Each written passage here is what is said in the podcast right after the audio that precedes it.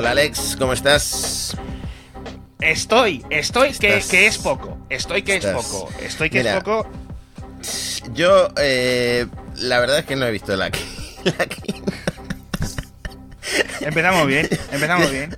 No, no, yo eh, estaba literal en la base de la Concagua. Mi tío, por X razón, me invitó a Mendoza, él tenía que ir a ver un cliente Sí, y digo, venga, sí. sí. Y el lunes estaba entre quedarme en el hotel y seguir esto y cubrirlo y Sí. una, una excursión a la base de la Concagua que costaba 13.500 pesos, que son 25 euros. Y digo, bueno, por un año Sí. me, me- me- voy a ver eh, las gafas a través de Twitter, lo seguí. Sí. Tú sabes que Ángel hace este hilo, bueno, mucha gente lo hace. Y para compensar, te he traído, te he traído a la, el único podcaster español que ha probado las gafas de Técnicamente verdad. no es cierto, pero vale. No como No, no, no, no, no podía venir Craig Federighi o Tim Cook al programa. No, eso lo dejamos para, para otros medios. El, y la única persona en España que se va a comprar el Mac Pro. Entonces, te, lo- te los presento. Ángel Jiménez de Luis y José Sáez Merino. Bienvenidos a Cupertino. Muchas gracias, encantado. Muchas gracias. ¿Qué tal estáis? Primer episodio de Cupertino, eh, iba a decir menaza trois, menaza quatre, o como se diga, ya se me ha olvidado el francés del instituto y no me refiero a la lección. Eh, ¿Qué tal estáis? ¿Qué tal estáis? Eh, pero sobre todo, hoy José eh, va a estar aquí, yo creo que un poco más como audiencia, ¿verdad? José, es para preguntar y atosigar a preguntas al pobre Ángel que, oye, pues para eso has probado las Vision Pro, ahora hablaremos del nombre, ahora hablaremos del sistema operativo. No sé pasado, pero tengo un guion, o sea, creo que tengo como 70 preguntas en hilo, o sea, literalmente para Tú-.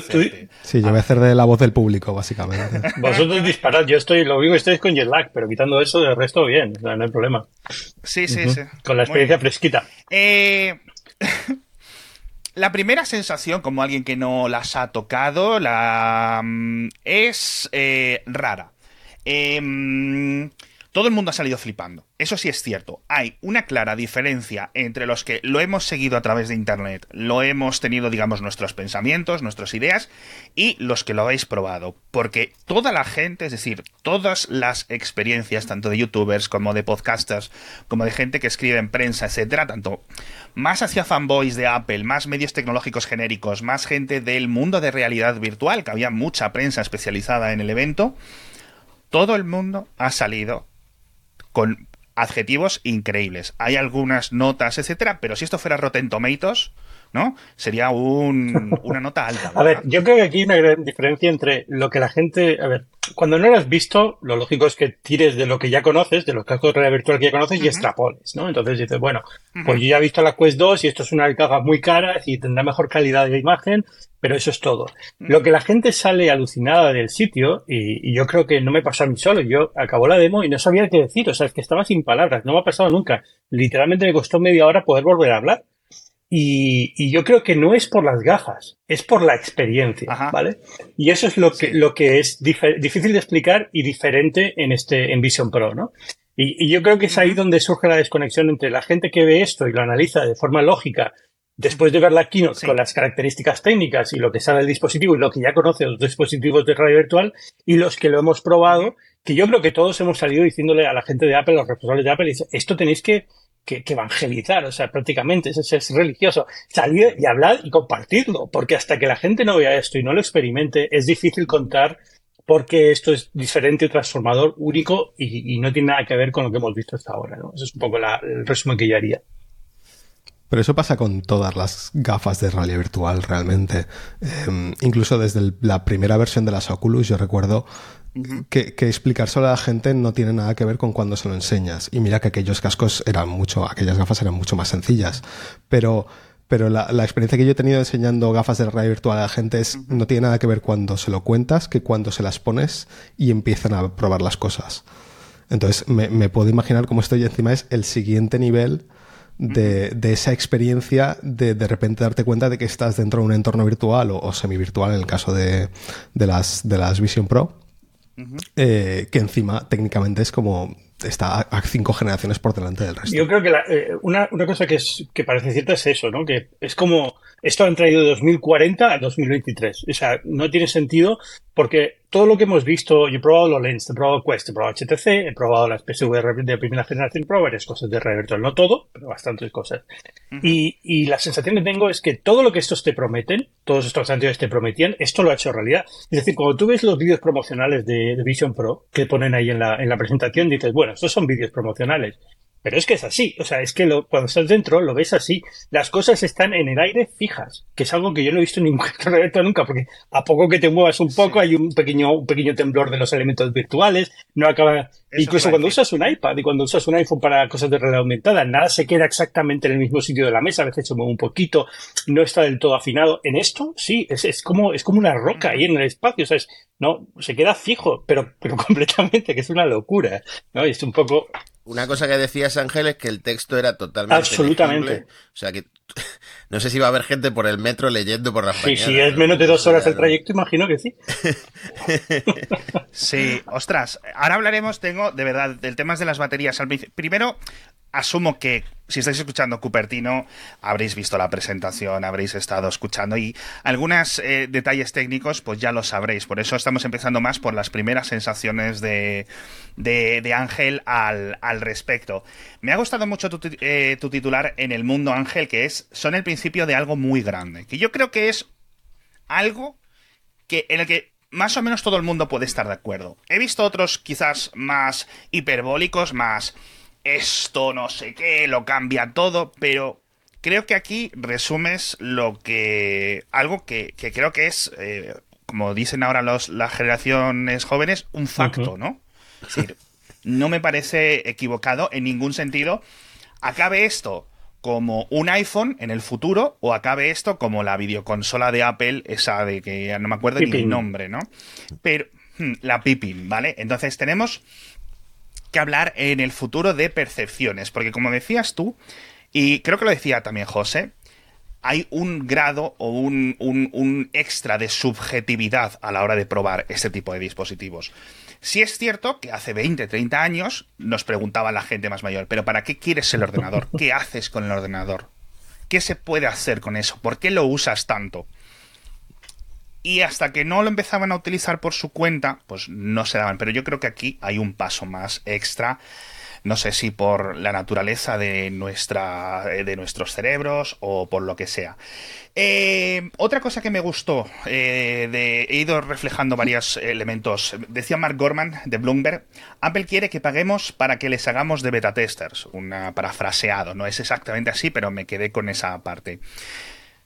¿Qué sensación tienes con respecto a esta aseveración? Es, lo que yo he visto de la demo, y estamos a seis meses del lanzamiento del producto, más o menos, está súper pulido. Está súper pulido. O sea, hacemos de beta tester en otro sentido. Es decir, hacemos de beta tester como hicimos de beta tester con el Apple Watch. ¿Vale? Han lanzado una serie de ideas a la pared y a ver qué se pega y qué no, porque a lo mejor luego después de todo esto, a lo mejor resulta que el próximo generación de producto no tiene que tener esto, esta pantalla exterior que te pone los ojos fuera, porque son casos de uso tan específicos para cuatro momentos que no tiene sentido, ¿no? Y eso se va y es más barato y cosas así, ¿no? Pero yo creo que eso, eso forma parte de la naturaleza de cualquier primer producto. Y yo entiendo a Gurman porque hay que tener clics, pero joder, tampoco es. Todos somos testers de todas las primeras generaciones, vamos.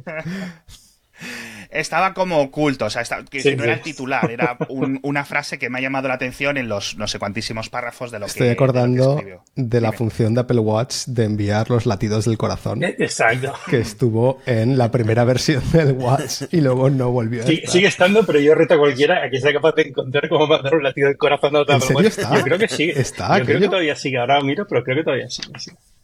A través de. Sí, a través de como una, opción de mensajes, igual que emojis y cosas. Pero vamos, que aquello, aquello lo, comentaron en la keynote. Le dedicaron como 10 minutos a aquello y no lo usó nadie. Ese.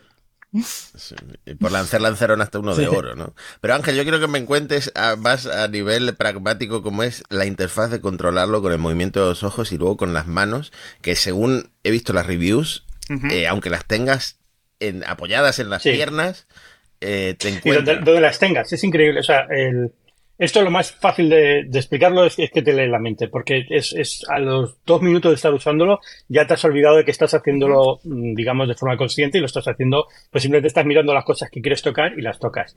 Eh, y lo de la mano es cierto, es decir, eh, al principio estás un poco haciendo el gesto un poquito más exagerado, pero al cabo de, de 5 o 10 minutos ya estás haciéndolo de forma muy natural. Y es eso, es súper natural. No entiendo, o sea, como la demo está tan controlada, que nos han enseñado, y son los, las aplicaciones que visteis en la, son prácticamente las mismas que visteis en la, en la keynote, eh, o bueno, que verás en la keynote, Matías, la...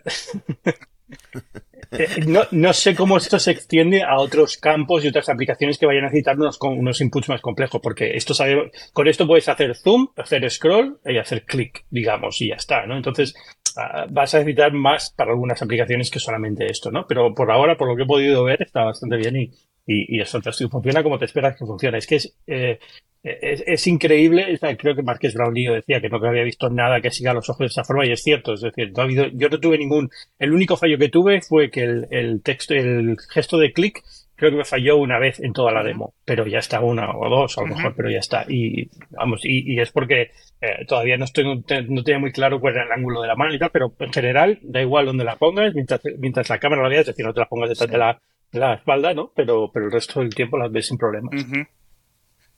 Sí, absolutamente. Yo creo que uno de los grandes diferenciadores es ¿Por qué no hay mandos? Porque, José, tú lo sabrás mejor, desde las HTC Vive, incluso desde las Oculus, no sé si el, el, el, prototipo aquel puesto con cinta aislante, etcétera, hay una gran discusión de con mandos o sin mandos, con cámaras, ¿te acuerdas? Tienes que llenar tu habitación lleno de cámaras para que detecten sí. los movimientos de tu cuerpo. El, el, el tema del tracking, eh, uh -huh. originalmente sí que es verdad que, por ejemplo, HTC apostó por, bueno, y Valve apostaron por de, de fuera hacia adentro, es decir, poner sensores en tu habitación y, y traquear el casco.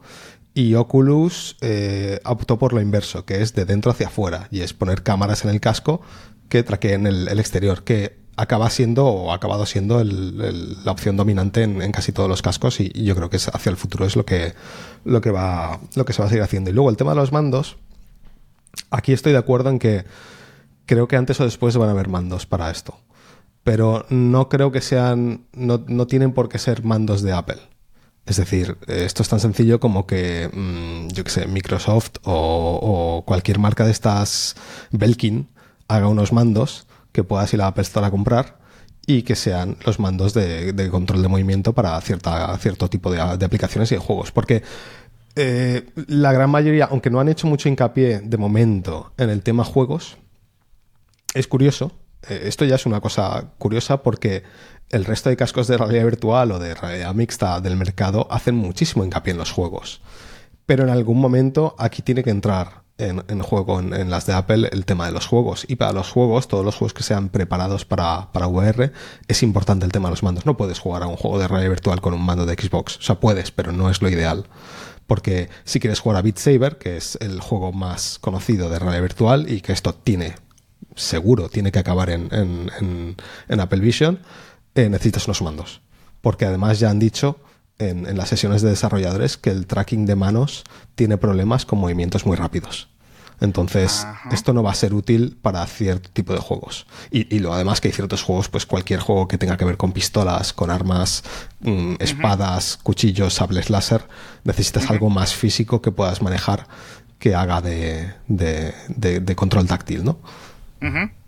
Ángel, ¿tú pudiste probar el teclado? Eh, no. No, no, en ningún momento de mi demo tuve, tuve opción de escribir texto o input de texto.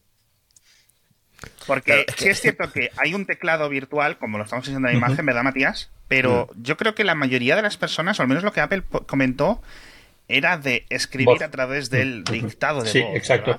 Bueno, generalmente cuando miras a un campo de texto, lo que hace es abrirte el, la opción de escribir a voz. Puedes sacar el teclado, pero es la segunda opción, digamos. No es lo, no, no es lo normal que esperan. Y y luego en la imagen de la keynote aparece una persona escribiendo en el aire, así como ta, ta, ta, ta como si fuera, yo qué sé, uh, Johnny Mnemonic. Pero realmente lo que me contaban es que es, es, más común acabar mirando la letra que quieres eh, y, hacer el gesto de clic que, que, usar las manos así en el aire como si estuvieras mecanografiando, ¿no? Simplemente vas mirando las letras que quieres y vas pulsando y ya está. Pero, pero vamos, ya digo, no, no lo probé. Eh, es algo que yo solucionaría muy rápido usando un teclado físico, que es bastante más cómodo que al fin y al cabo puedes usarlo, ¿no? Nadie te impide no usar un teclado físico porque puedes ver la sí. realidad. Yo creo que es sí. una de estas cosas que va, que eh, los usuarios son los que van a dictar eh, dentro de cinco años cuál es el método de entrada común para, para, la plataforma. Porque esto, esto va a acabar así. a mí la sensación que me ha dado en general todo es no sabemos cómo la gente va a usar esto. Un poco parecido al tema del watch, ¿no? En plan, ellos tienen unos usos que han pensado, pero a medida que la gente empieza a comprar el cacharro y lo empiezan a usar, muchos de los usos que los usuarios empiezan a hacer de, él serán los que dicten las actualizaciones, las mejoras y, las, y los cambios que se van a estar haciendo del, hardware y del software eh, en el futuro. Hmm. Que además al final esto es lo que pasa con cualquier plataforma nueva. Sí. José, hablabas del tema de los videojuegos. Yo creo que este sigue siendo a día de hoy el, uso principal para la realidad virtual fuera de los entornos profesionales industriales. Eh, para los videojuegos yo creo que es importante el peso del dispositivo. De hecho, creo que muchos tiran hacia los plásticos, y telas, por el peso. Aquí hay mucho metal, ¿verdad, Ángel? Aquí hay mucho cristal. ¿Cuál fue tu sensación a nivel de peso? Es decir, esto en tu cabeza durante esa media hora que la probaste. Es cómodo, lo que pasa es que pesa, es decir, pesa, eh, pesa como un casco de red virtual ligerito, como un Quest 2, una cosa así, ¿vale? Un poquito, poquito menos tal vez, no, la verdad es que no lo sé, eh, pero pesa un poco, eh, lleva metal, pero muy poquito, lleva el, el, yo creo que el cristal debe pesar mucho, tres pantallas deben de pesar bastante, pero sorprende sobre todo porque como han sacado la batería te esperas que sea un poco más ligero, ¿no? Y no, cuando lo tienes puesto lo notas, te pesa un poco en la parte frontal de la cara, pero no es incómodo. Yo lo estoy usando por unas media hora, desde luego yo no lo noté como algo incómodo. O sea, a lo mejor es el efecto de que como estaba tan alucinado de probarlo, pues no me di cuenta, se me pasó volando. Eh, te iba a preguntar sobre el, equilibrio del peso, porque em, yo una de las razones por las que no me creía el tema de la batería en, la, en el bolsillo era porque para mí tenía sentido poner la batería en la parte trasera para equilibrar el peso del, del, cacharro en tu cabeza, que de hecho es algo que, ha hecho mucha gente con las Quest, por ejemplo, es ponerse packs de batería, como el, del, como el del casco de Apple, en la parte trasera y eso ayuda a equilibrar el peso.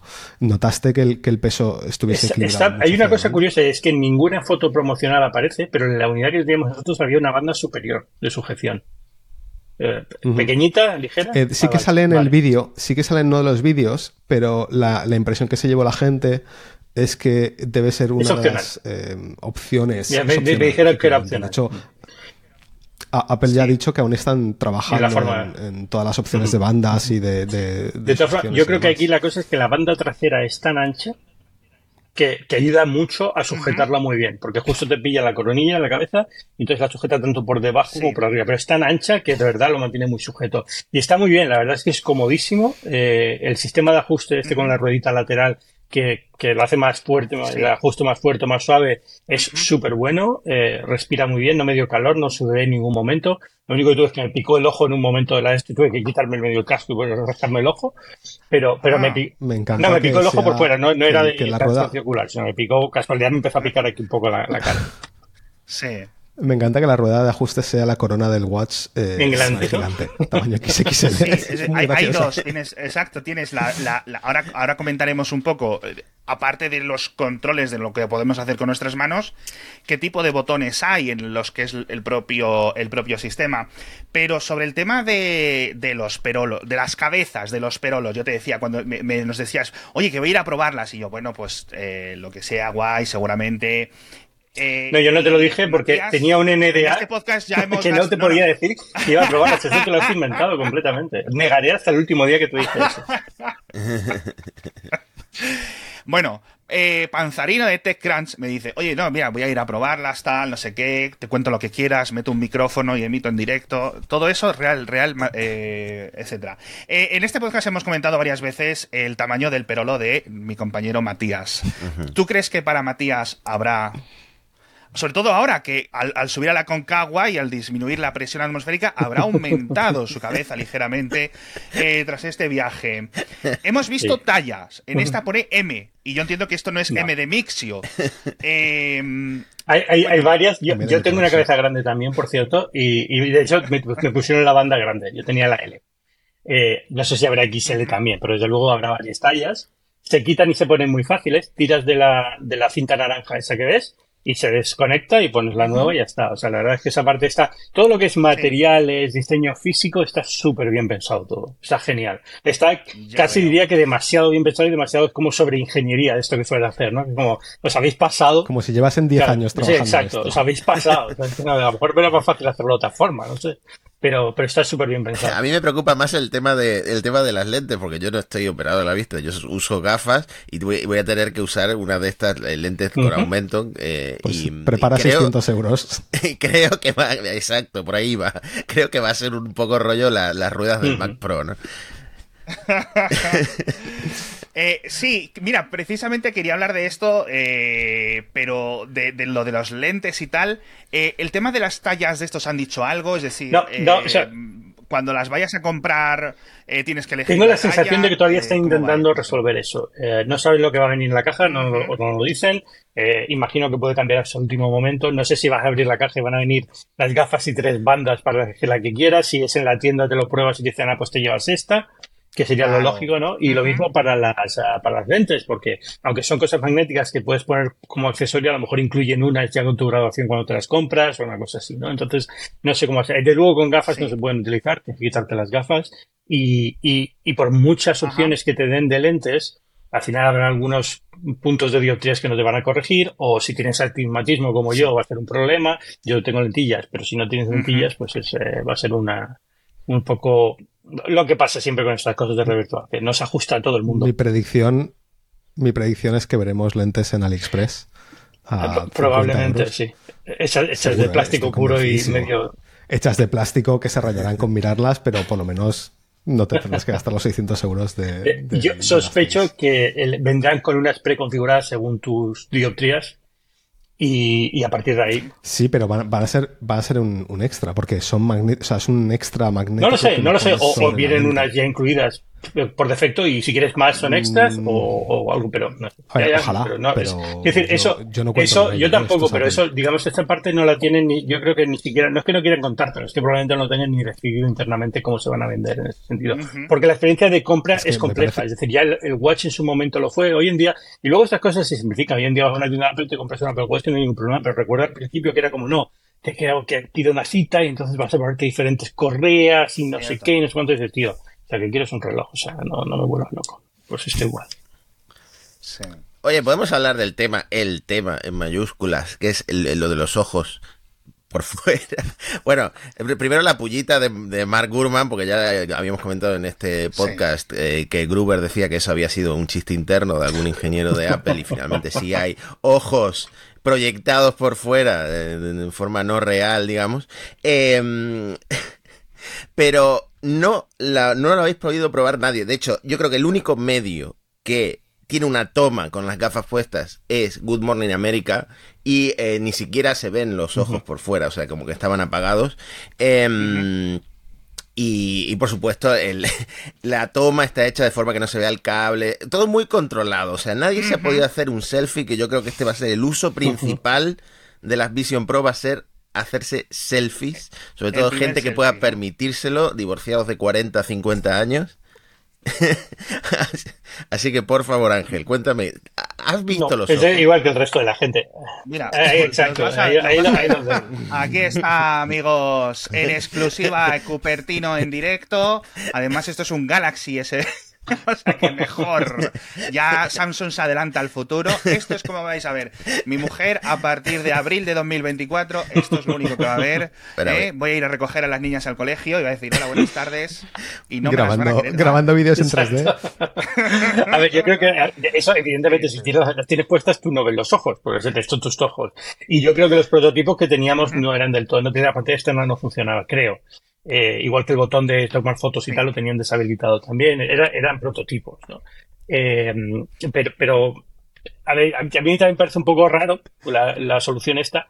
Eh, entiendo por qué lo quieren hacer. Es una de esas cosas que decía antes, que a lo mejor en la segunda versión se dan cuenta de que es demasiado complejo para, para cuatro momentos en los que realmente a la gente le importa que esto esté ahí y entonces eh, o desaparece o evoluciona o tal. Es curioso, o sea, es, técnicamente es interesante que hayan llegado a esta, este, a esta decisión por, por lo que implica filosóficamente para este tipo de productos, pero, pero me parece un poco extraño, es un poco marciano, imagino.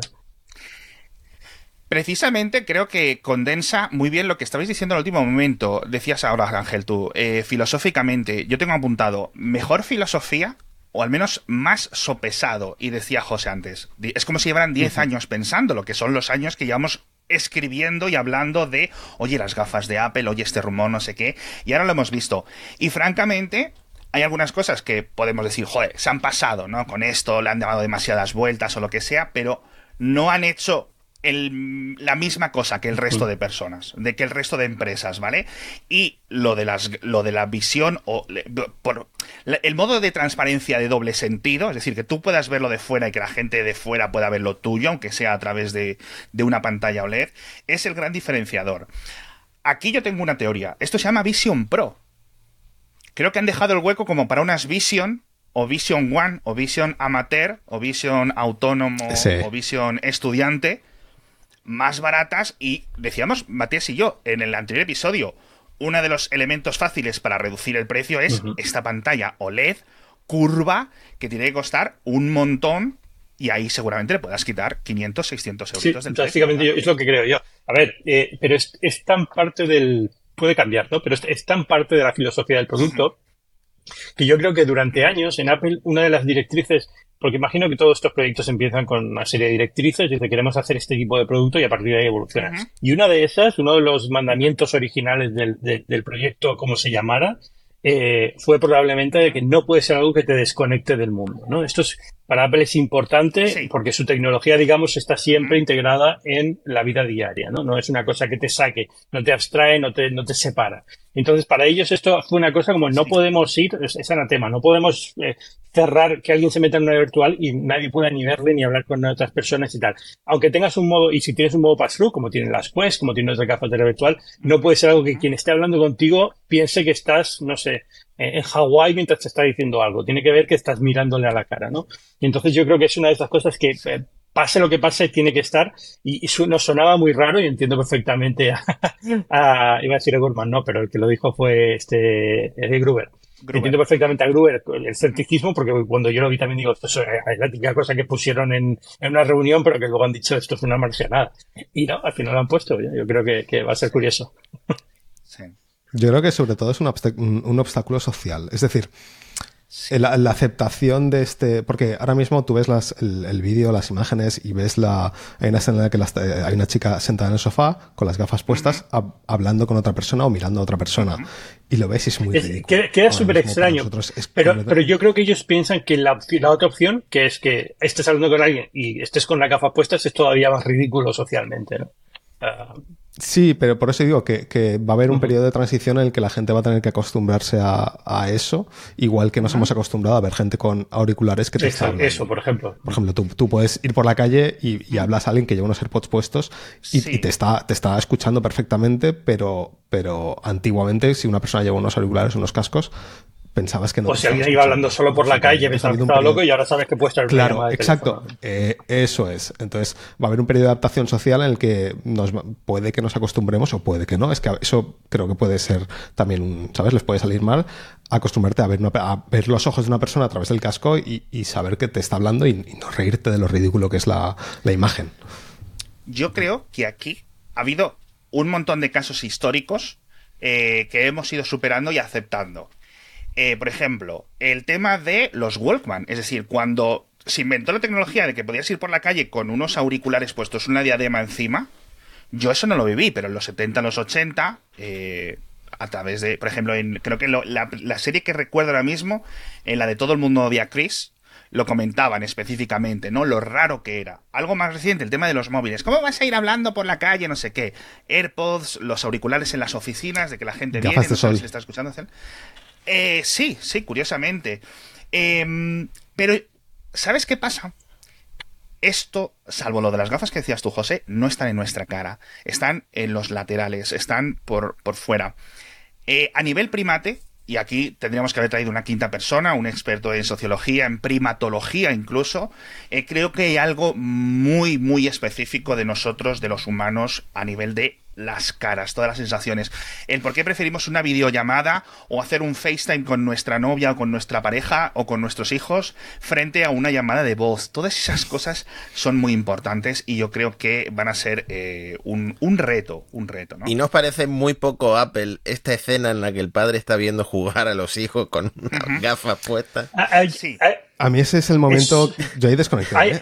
yo tengo, yo tengo sentimientos encontrados con esto porque es verdad que es muy violento desde el punto de vista de soy un, soy un niño y veo a mi padre con esto puesto sacándome una foto. es como, Dios mío, de pesadillas.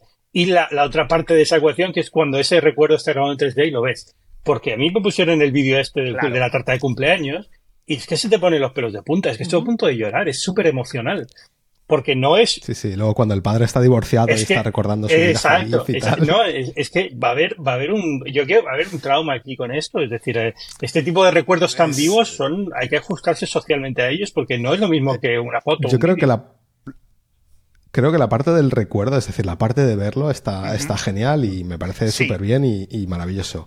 Es la parte de grabarlo con las gafas puestas lo que me Yo Entiendo, y entiendo que es un paso intermedio porque el año que viene o el siguiente el iPhone no podrá grabar estas cosas. Esta es la primera cámara 3D pero, de Apple. Pero igual hubiese preferido, igual hubiese preferido no enseñar, ¿sabes? Ese paso intermedio.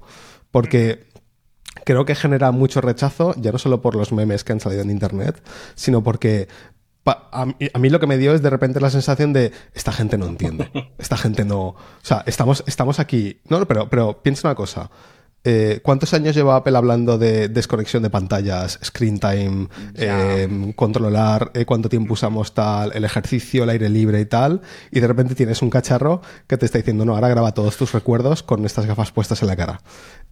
me parece que hay una, una, lucha ahí de dos filosofías diferentes. Y, yo personalmente hubiese preferido que no enseñase, enseñase ese momento de grabación y que simplemente enseñasen el recuerdo en 3D y no explicasen cómo se van a grabar.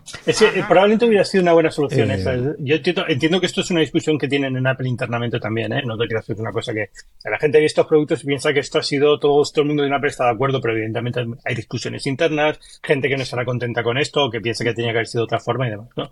Y esto es una opción que podrían haber hecho. Es decir, ¿por qué ponerle una cámara que capte fotos y vídeo a este dispositivo, un botón que tome fotos, y, y, no simplemente decir, bueno, pues eh, vamos a poder hacer este tipo de vídeos con, con el iPhone o, o, las fotos de retrato que están ya segmentadas espacialmente hasta cierto punto, vamos a, o los vídeos cinemáticos ya te vamos a dar cierta idea de cómo van a ser y más adelante puedes hacer todavía mejores cosas como puede ser este tipo de vídeos 3D completos.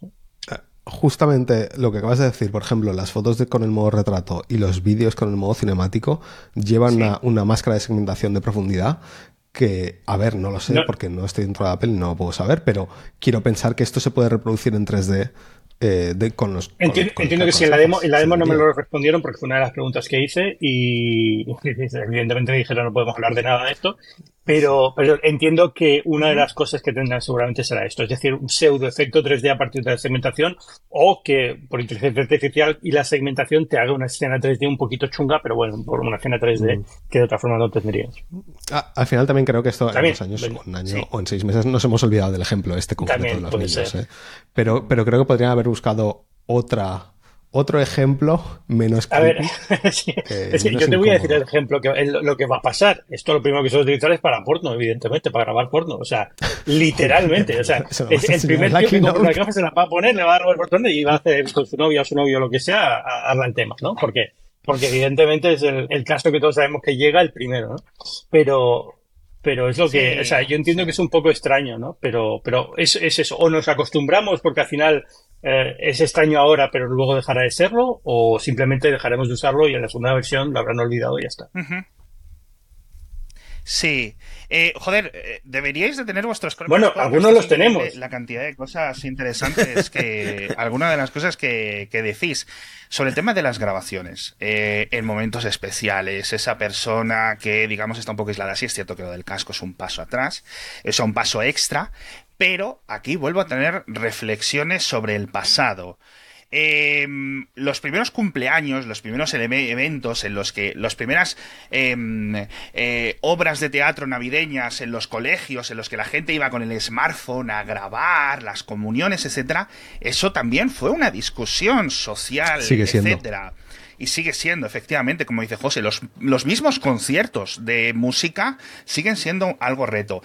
Yéndonos un poco más atrás, yo creo que el gran ejemplo en el que podemos decir el rollo, el padre grabando el cumpleaños, eh, de nuevo, yo tampoco lo viví, pero tengo aquí una imagen que creo que lo va a explicar perfectamente, es eh, estas cámaras de los años 80. De el padre, a ver, a ver, monta en la bicicleta, pequeño Timmy, ¿sabes? Y, y, y, y decías, ¿estás al niño montando la bicicleta o estás a grabarlo? Y eso se superó y se aceptó. Y lo tenemos ahora con un móvil. Yo creo que con un móvil, oye, pues al final lo puedes meter en el bolsillo rápidamente. ¿Vale? Perfecto. Ir con las gafas, pues te las tienes que quitar, te las tienes que poner, lo que sea, ¿no? A lo mejor consideramos, mira, un, una cosa. A lo mejor eh, se empieza a aceptar o se empieza a hacer algo que es que las gafas te las pones arriba rápidamente, como las gafas de sol. Entras en una tienda, te las, te las pones para arriba. ¿Sabes a lo que me refiero? Por ejemplo, para ir a mear, estás, estás con las gafas con las Vision Pro en tu oficina trabajando, ¿no? Y dices, voy a mear, y como no te fías del pass-through, o te queda Eso- poca batería, Pero eso ya ocurre con, con las que hay. Yo con las Quest, por ejemplo, eh, si estaba jugando a algo y quería ir a por un vaso de agua, me las levantaba, me iba por el ¿Sí? vaso de agua y ya está. Sí, Sí. claro, sin problema. Eso la gente lo hace. O sea, Es- tú no- Eso no es un obstáculo, realmente. Eso se Vale, hace. quiero decir, confesión en directo. Eh, José, ¿tú alguna vez has meado con realidad virtual puestas o te las No. quitas? Eh, No, porque además el pass-through de, de las Quest 2 no da para atinar bien y apuntar correctamente. tiene mucho lag. Fíjate que estas tienen las cámaras hacia abajo, con lo cual vas a poder siempre Sí, ver muy sí, bien. sí, sí. Y No, y además con, el tracking con realidad, con realidad aumentada podrías mejorar algún complejo que tengas. Yo personalmente lo máximo que intento hacer con las, con las Quest es rollo, ir a la cocina por un vaso de agua o algo así, con el, usando el pass-through, ¿eh?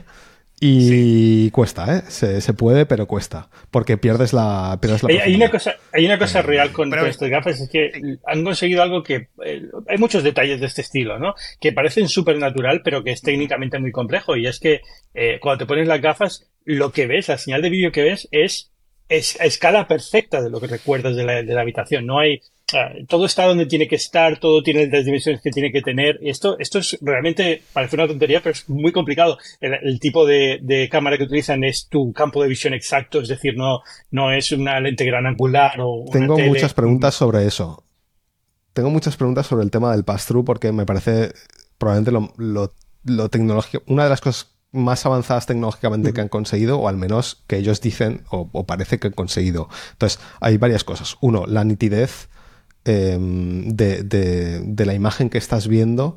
¿Cuá- ¿Cuánto, ¿Cuánta sensación de presencia de que realmente estás como, como si las gafas fuesen Yo, transparentes? yo diría que el 95% es alucinante. O sea, tienes, eh, Ok. ves un poco de color diferente y esto a lo mejor todavía están tocándolo. Eh, ves un poquito de... Es como si estuvieras viendo a través de una cortina muy, muy transparente, ¿vale? Una cosa así. O sea, tiene- Vale, tienes como una, como una textura de película de, de película de cine o de película de tal, pero... Pero el rango dinámico, Ah, por ejemplo, de exactamente lo el que que crees. viendo- Yo creo que los colores son un poquito más, un poquito más tostados a lo mejor, no, pero, pero la sensación que me dio fue que a los 3, 4 minutos es que mi mente estaba pensando que estaba viendo la realidad. O sea, en ningún momento me pareció, Y es que ese es el me truco. pareció que estaba viendo. Ese es el truco, es un sí, tema sí, sí, psicológico realmente, porque em, eh, con la realidad virtual pasa eso. O sea, la sensación que tú estás intentando conseguir no es que los gráficos sean súper realistas. Es que da igual cómo sean los gráficos, tú te sientes como Ahora, que yo creo que también aquí hay una, La, la sensación Aquí de hay una cosa que si le preguntas a alguien que sepa de esto, a un antropólogo o a un, a un psicólogo o lo que sea, también te dirá es que no todos vemos la realidad de la misma forma y, y generalmente lo- tu cuerpo se acostumbra a cómo es la realidad y esa es la realidad. Es decir, yo cuando me pongo las gafas en vez de lentillas, durante una hora veo, pero fatal, porque es la gafa que tengo por la graduación que tengo, el astigmatismo y tal, son un coñazo. Y, y a la hora me parece que es la forma normal de ver el mundo. Y luego me pongo las lentillas y digo, ostras, esto no tiene nada que ver con lo que estaba viendo hasta ahora. Entonces, Un ejemplo que os puedo dar es eh, jugando una de las primeras veces cuando, cuando compré el, el Oculus Quest 2. eh, Creo que era, fue Elena que estaba jugando al Job Simulator. El Job Simulator es un juego eh, de, pues, de simulación de trabajos en plan cocinero y, y- y tendero y tal. Eh, pero los gráficos son muy, muy pobres realmente. O sea, est- estilísticamente es muy cartoon, muy dibujo animado, todo bloques. eh, pero llegó un momento en el que ella se quiso apoyar sobre un, sobre un banquito porque realmente llegó un punto en el que ella se creía que estaba dentro del juego. Entonces, daba igual el, nivel de los gráficos y, tal, pero si la sensación de presencia es suficiente, tú llega un momento que realmente te crees que estás dentro de ese mundo y que los objetos que tienes a tu alrededor puedes utilizarlos y, apoyarte sobre ellos. Entonces, por eso preguntaba, porque al final la, sensación de presencia en esto, que encima representa la realidad también con las cámaras y con, el pass-through, eh, tiene que ser buenísimo eh, el, el paso es, es, que es increíble. O sea, es que las pantallas que tiene, la resolución que tiene tan alta, que de verdad no ves los píxeles. Entonces la sensación es que estás viendo la realidad sin, ningún tipo de, Igual te ponen una imagen. Esa es la otra duda que tenía. El tema de la nitidez de los píxeles. O sea, es decir, ¿puedes ver los píxeles? No, no, no, no. O sea, el único momento en el que notas que es una señal de vídeo es porque si mueves la cabeza muy rápido, hablo de muy rápido, notas un poquito de blur en, un poquito de borrosidad cuando se mueve, ¿no? En el de movimiento, de, de borrosidad del movimiento.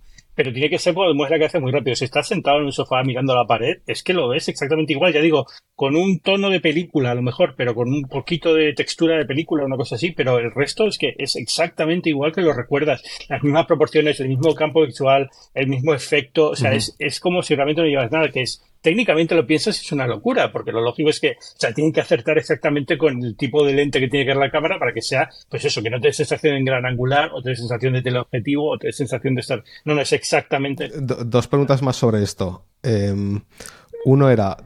¿Cómo era la habitación en la que lo estabais probando en, temas de iluminación? Porque al final son cámaras lo que están usando. Entonces yo entiendo que en, en habitaciones menos iluminadas, eso que decías del desenfoque de movimiento, será más pronunciado porque el obturador tiene que estar abierto. era, una, era, una, habitación sin ventanas, eh, iluminada bien, pero nada del otro mundo. Es decir, con una iluminación bastante suave, como tú puedes tener en tu salón.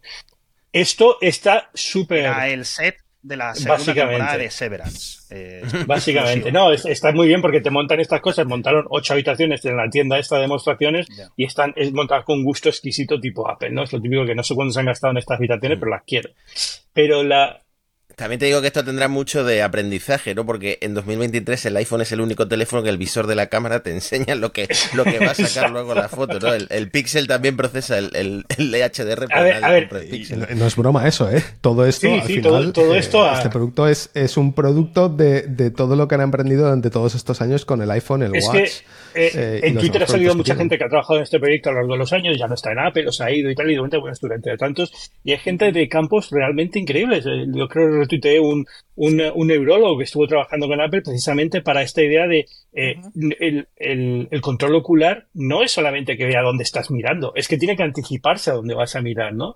Y eso ya entre, eso te iba a decir antes, cuando has dicho que parecía que te había leído la mente, y es que parece que ser que, que, casi lo hace. porque están prediciendo. Eso es, y eso, eso requiere un trabajo enorme detrás, ¿no? O sea, que no es tan sencillo como, ah, han puesto esto y funciona así porque tiene esto. Tiene eso y tiene muchas otras cosas que no vemos, ¿no? lo del audio espacial, por ejemplo, que tiene en cuenta las características de la habitación, es que están haciendo un ray tracing de audio, es decir, las gafas miran la habitación, aquí hay una mesa, esto es mármol, esto es no sé qué, y el audio de la persona que está hablando contigo suena como si estás ahí. Si te vas al bosque, si sales a la calle, el audio de la persona que está hablando contigo suena diferente porque ya no estás en la habitación en la que estás y tiene que sonar como si estuviera al lado tuyo en la calle, ¿no? Y estos son pijadas que son alucinantes. Espero que no afecte eso, el tema del, del, ray tracing de audio, espero que no afecte cuando haces cosas como jugar a juegos o, ver películas donde... Eh, entiendo que no, entiendo que no, porque ahí lo que tiene que hacer es respetar el sonido del, del, cine, ¿no? Claro. Exacto. Em, y la otra cosa que te quería preguntar eh, era sobre el tema del, campo de visión, el, lo que se llama el FOV, ¿no? El Field of View. Eh, ya sé que me dijiste que no me preocupase sobre eso, pero ya no, es una limitación de los cascos actuales. Yo he estado buscando porque yo soy capaz de encontrarlo y esto es he leído todas las primeras impresiones, reviews de todo el mundo que las ha probado como yo. Y, y todos, todo el mundo dice lo mismo, es, es que no lo hemos detectado. Y es que no lo hemos detectado. Yo no sé qué magia han hecho, yo sí que he leído a gente compararlo con alguien, eh, un par de personas por lo menos que, lo han probado, compararlo con el del Quest. Pues no lo sé, José, yo he sido incapaz. Lo que quiero pensar es que es tan inmersivo pues que te yo lo intenté, es que conscientemente lo intenté durante la, demo y fui incapaz. No sé si es por el renderizado fobeado este que te miran donde estás mirando y te, dan más, más peso y detalle a esa zona, pero, pero la sensación fue esa, es decir, cuando estás haciendo lo de cambiar entre realidad aumentada y realidad eh, virtual, con la ruedita de arriba. Ahí sí que ves, digamos, se forma como una especie de neblina para decirte qué parte es virtual, qué parte es real y demás, ¿no? Pero quitando ese efecto, de que ahí sí que notas un poco de túnel, evidentemente, en lo que es el, el uso de, de pass-through, yo he sido incapaz de darme cuenta dónde estaban los, los límites de la pantalla de realidad virtual. A lo mejor tú que tienes más experiencia con realidad virtual sí lo ves, pero para mí fue tan inmersivo y tan impactante y tan de otro mundo y otra galaxia que no pude. es que... Y ese es un poco el problema que tengo con, con toda la gente que lo habéis probado eh, durante 30 minutos. Es que creo que el, el, hype, el estar allí en 30 minutos solo para probarlo, con una demo guiada eh, y, viniendo de todo lo que os ha ocurrido durante el día, tiene que haber limitado de algún modo un poco las, las no quiero decir sensaciones no, honestas porque estáis siendo honestos con lo que habéis experimentado, pero en la objetividad claro, o sea, tú piensas, porque, porque es, es, está, todo lo que está bien está tan, tan bien y tan a otro nivel con respecto a los demás, que lo que puede ser que esté no tan bien, creo que queda camuflado. Tú, lo has dicho, es una demo guiada, es decir, está hmm. perfectamente estudiada para, para que te, te, cause la impresión, para que tengas la impresión de lo que quiere, lo que Apple quiere que veas, ¿no? Entonces, eh, no es, si ya tú me das la opción y yo pongo, eh, lléname el campo de visión de blanco, yo veo dónde acaba el blanco y empieza el negro. Y ahí ya puedo saber dónde están los límites de eso. Claro. Pero si tú me estás dando una imagen real de la habitación en la que yo estaba, mi, propio cerebro reconstruye lo que a lo mejor no está ahí, ¿no? Porque me recuerdo de cómo era la habitación. Entonces es, es complicado mm. de, darte una respuesta. Yo creo que por eso es como. Pero, pero eso no, está mal realmente, porque si han conseguido ese punto de, de, tal calidad de pastro y tal, tal nivel de inversión que te olvidas completamente, psicológicamente de los límites de la, pantalla, eso es genial. Es, es, es, es una mejora sustancial, claro, porque lo que pasa en otros cascos es que como la calidad de la pantalla no es eh, gran cosa y, el pastro en general tampoco es una maravilla, pues siempre eres consciente de los límites visuales de la pantalla porque sabes que estás mirando la pantalla. Aunque luego cuando estés dentro del juego te olvidas. De hecho, eso es lo que pasa. O sea, yo me pongo a jugar al, Half-Life Alyx, por ejemplo. y, llega un momento que te olvidas de que estás eh, jugando. Como mucho tienes la sensación de como si llevases unas gafas de buceo, que estás viendo el mundo real, pero, pero no. Unas gafas de esquí, por ejemplo, que, que estás esquiando y como que pues eso, sabes que estás viendo a través de unas gafas. Sí. Pero si han conseguido ese, ese, punto de inmersión tal de que te olvidas realmente del campo de visión, a mí me parece fantástico y, perfecto. Qué bueno. Eh, quiero comentar, quiero preguntarte, Ángel, sobre varios temas. Aquí en la pantalla, porque este es un episodio que si estáis escuchando lo casi que os recomendaría que fuerais a la versión en vídeo, porque estamos poniendo muchísimos elementos un poco de apoyo, ¿vale? Para ir explicando cosas.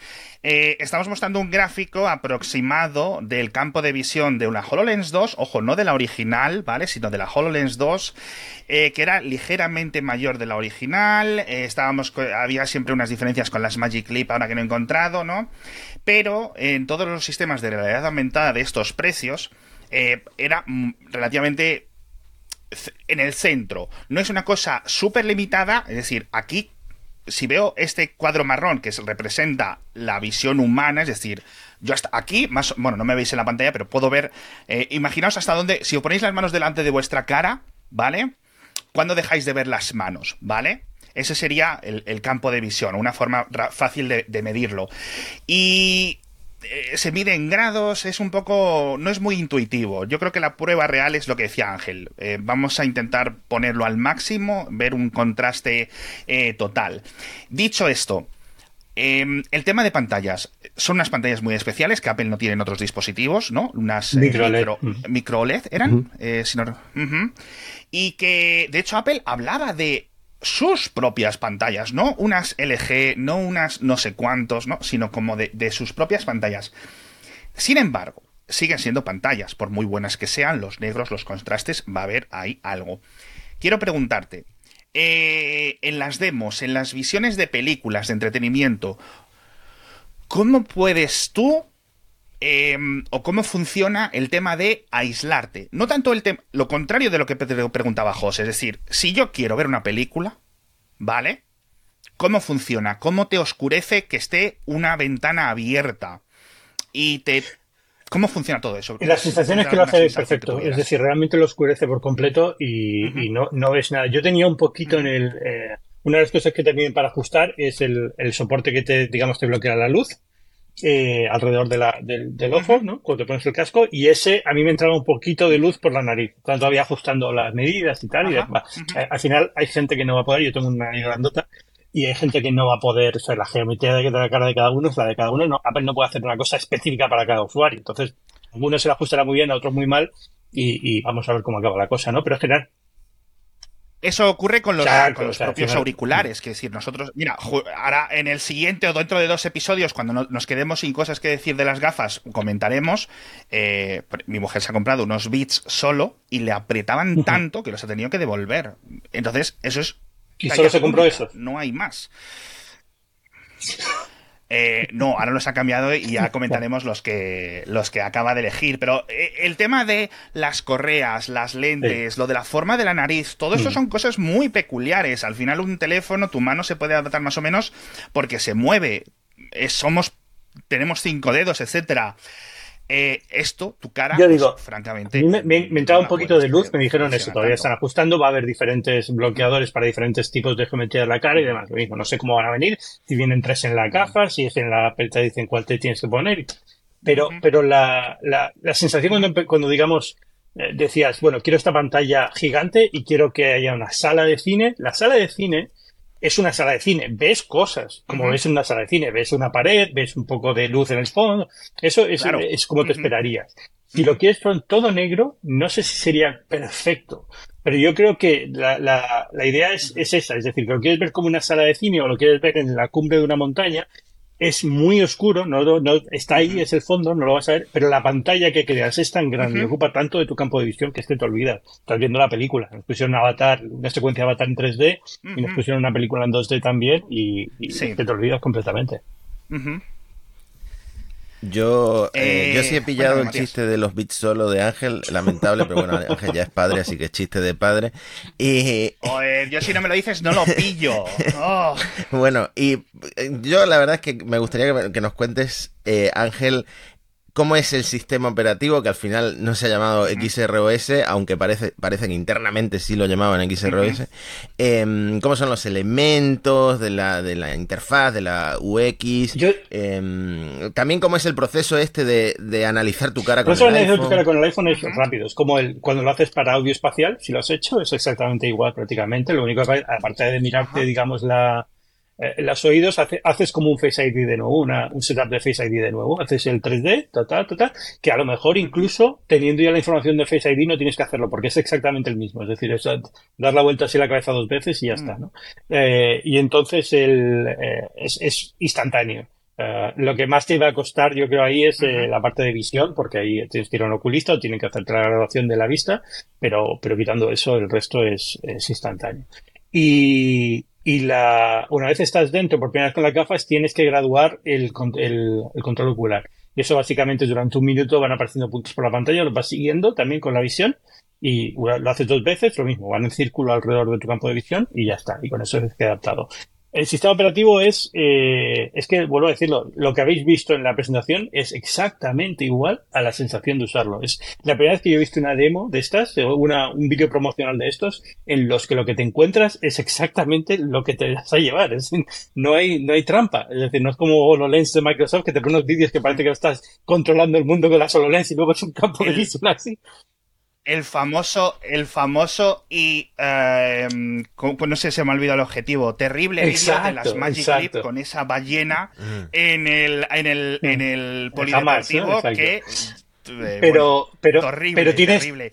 Es Sí, decir, claro. eran y, muy y esto sí tiene, y luego tienes los elementos de, de las ventanas, ¿no? Eso puedes, puedes dimensionarlas, acercarlas, que también es súper intuitivo cuando aprendes a usarlo con las manos, porque haces clic en el elemento y te lo traes y te lo quitas, y te lo, te lo acercas, te lo alejas, y es, es sorprendente sobre todo por lo que decía antes, porque los elementos tienen como un peso y una inercia que es la que te esperas, y se quedan en el espacio, en el sitio donde los has dejado. Es que, de verdad que eso me dejó loco porque estoy tan acostumbrado a que estas cosas fallen milimétricamente, a lo mejor no mucho, pero se mueve un poquito, no acaba de tener el, el sitio donde lo quieres. Y esto es como, pero lo más sólido que he visto en mi vida en realidad Sí. aumentada, lo más sólido. Sí, Sí. Bueno, más allá de los memes de es el menú de la PS Vita que, que, andaban por ahí por internet, me parece una interfaz interesante. Yo no sé si esto acabará cambiando como aquel pana, panal de abejas del, de la, lista de aplicaciones del Apple Watch, que luego pues poco a poco fue eh, quedando un poco más atrás. Sí es cierto que, eh, al menos en la presentación, comentaron que el, esta, mm, este escaneo tridimensional parece que lo vas a poder hacer desde las mm. propias gafas, ¿no? O sea, desde el propio este. Te quería comentar, Ángel, eh, tema FaceTime. Sí. ¿Hiciste alguna prueba sí. al respecto? Sí, es la parte yo creo que más, eh, que más me dejó un poco frío. Es decir, este, este persona virtual, yo no sé cómo salía en la otra, en la otra persona, creo que no salía. Probablemente no estaba configurado porque en ningún momento me hicieron el proceso de escaneo de la cara, creo. Eh, eh, la persona de la, que está hablando conmigo, que también era un modelo virtual usando unas gafas, es realista, pero no es perfecto. Entonces queda un poco extraño. Eh, me sacó un poco de la, de, la experiencia porque era como, primero, cuando la vi pensaba que era una conversación pregrabada y, y no, tenía que hablar con una persona, ¿no? Era una, llamada de, videoconferencia. Y es un poco, y luego pensaba que era un modelo ordenador y una IA, no una persona real, pero no una persona real. Y entonces eh, me chocó un poco al principio y, y es, yo creo que es mejor que un emoji o que un memoji o que un algo más eh, de, cartón. Desde luego es mejor que lo que estamos viendo en Meta en, en los textos. La, famosa foto de, de ah, Mark Zuckerberg con la Torre Eiffel detrás, ¿no? Eh, pero, pero, pero todavía está como, es, es, sintético. Se nota que no es, que no es real.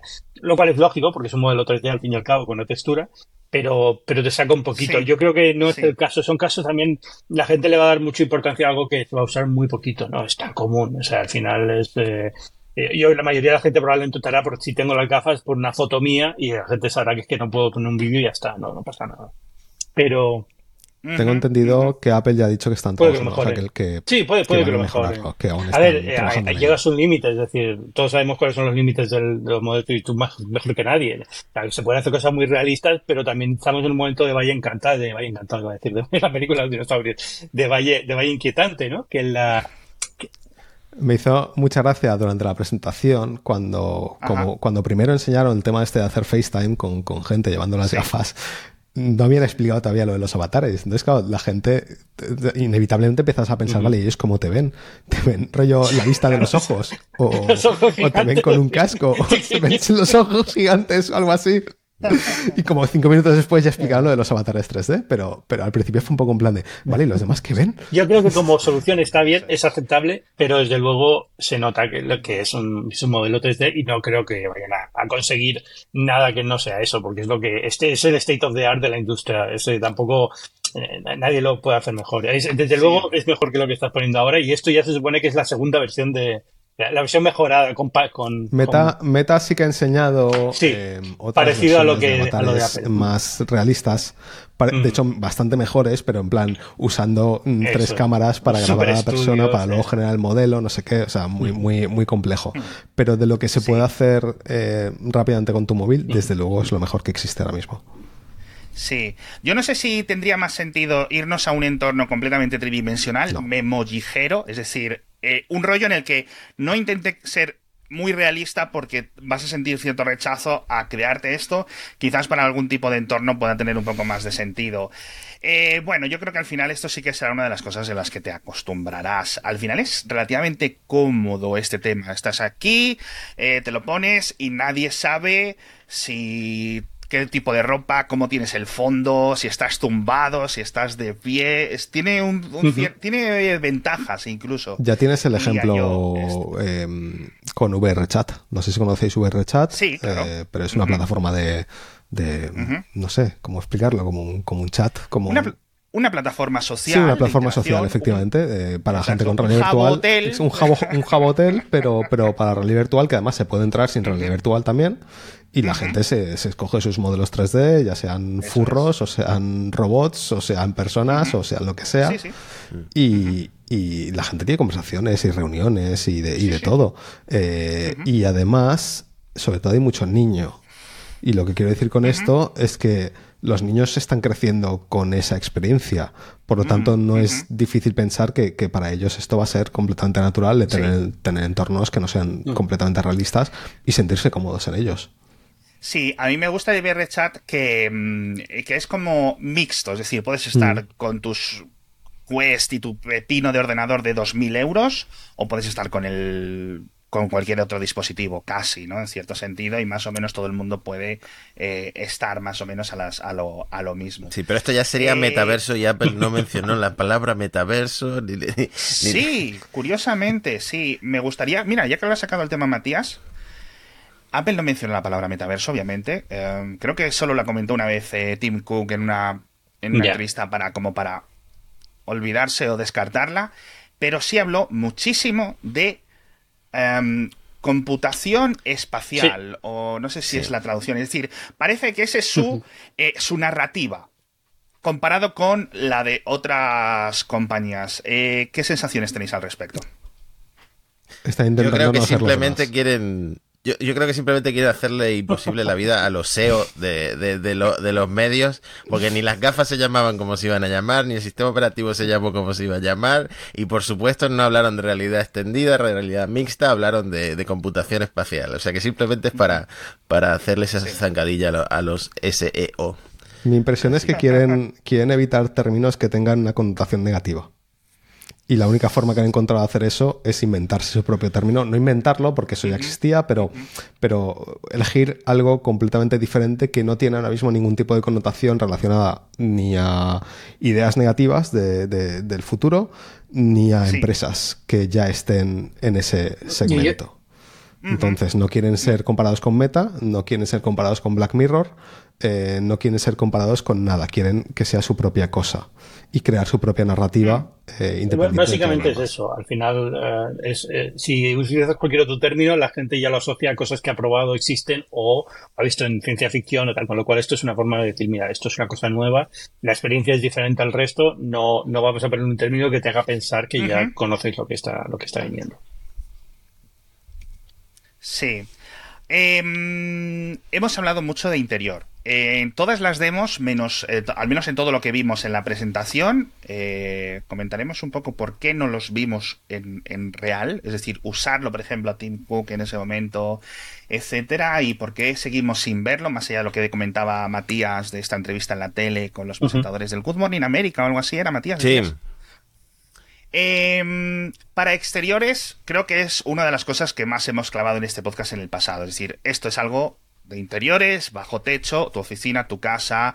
No es algo eh, que vayas a ver la gente en el metro, en la calle, utilizándolo. Aunque técnicamente se puede, creo que es algo que no, no vamos a ver, al menos de los sí, primeros sí, años. o sea, al ¿no? final ¿Qué pensáis? esto todavía hasta que no sean unas cosas que puedes llevar de forma más cómoda con una batería más grande y tal, esto no tiene sentido llevártelo en el metro. A lo mejor tiene sentido llevártelo en el tren, en un viaje largo, una cosa así, ¿no? En un avión. Pero, pero generalmente yo creo que lo están pensando, pues eso, en un hotel, en casa, los escenarios que nos enseñaron, ¿no? Eso es un poco donde ellos ven como algo que puede funcionar de forma natural, en el trabajo.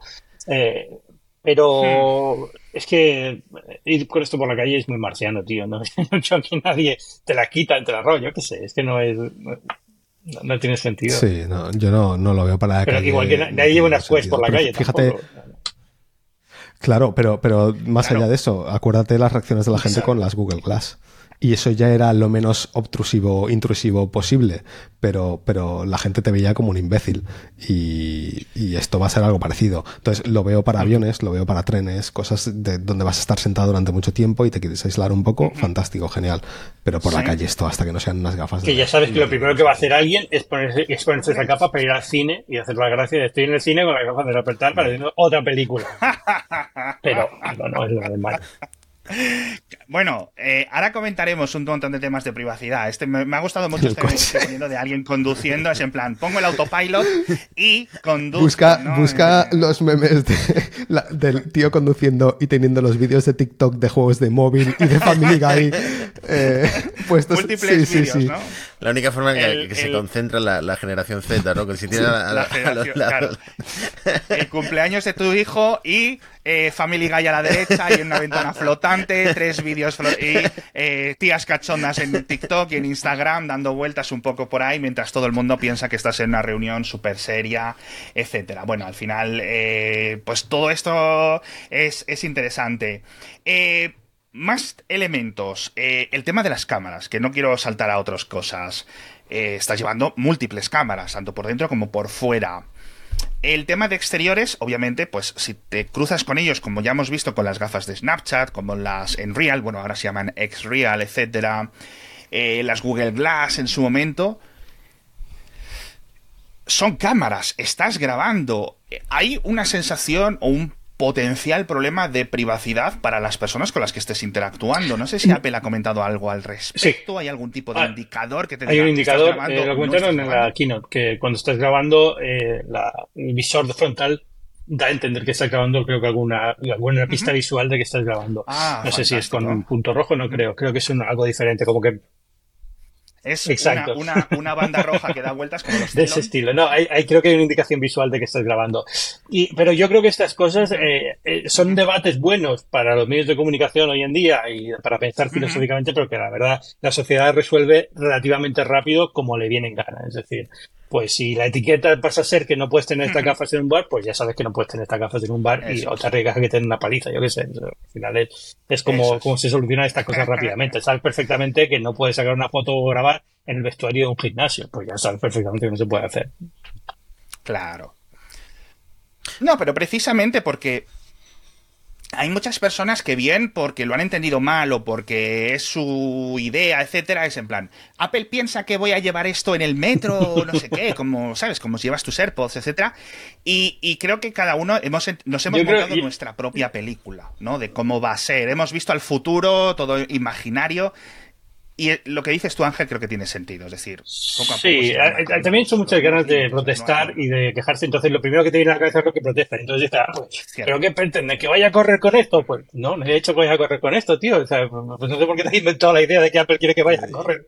las redes sociales, concretamente Twitter, y durante los primeros tres días no, es el mejor lugar para, para, un poco imaginarte las reacciones de la gente común, ¿sabes? Eh, en base a esto, porque al final lo que la gente quiere es hacer memes y, decir tonterías para eh, retweets y demás.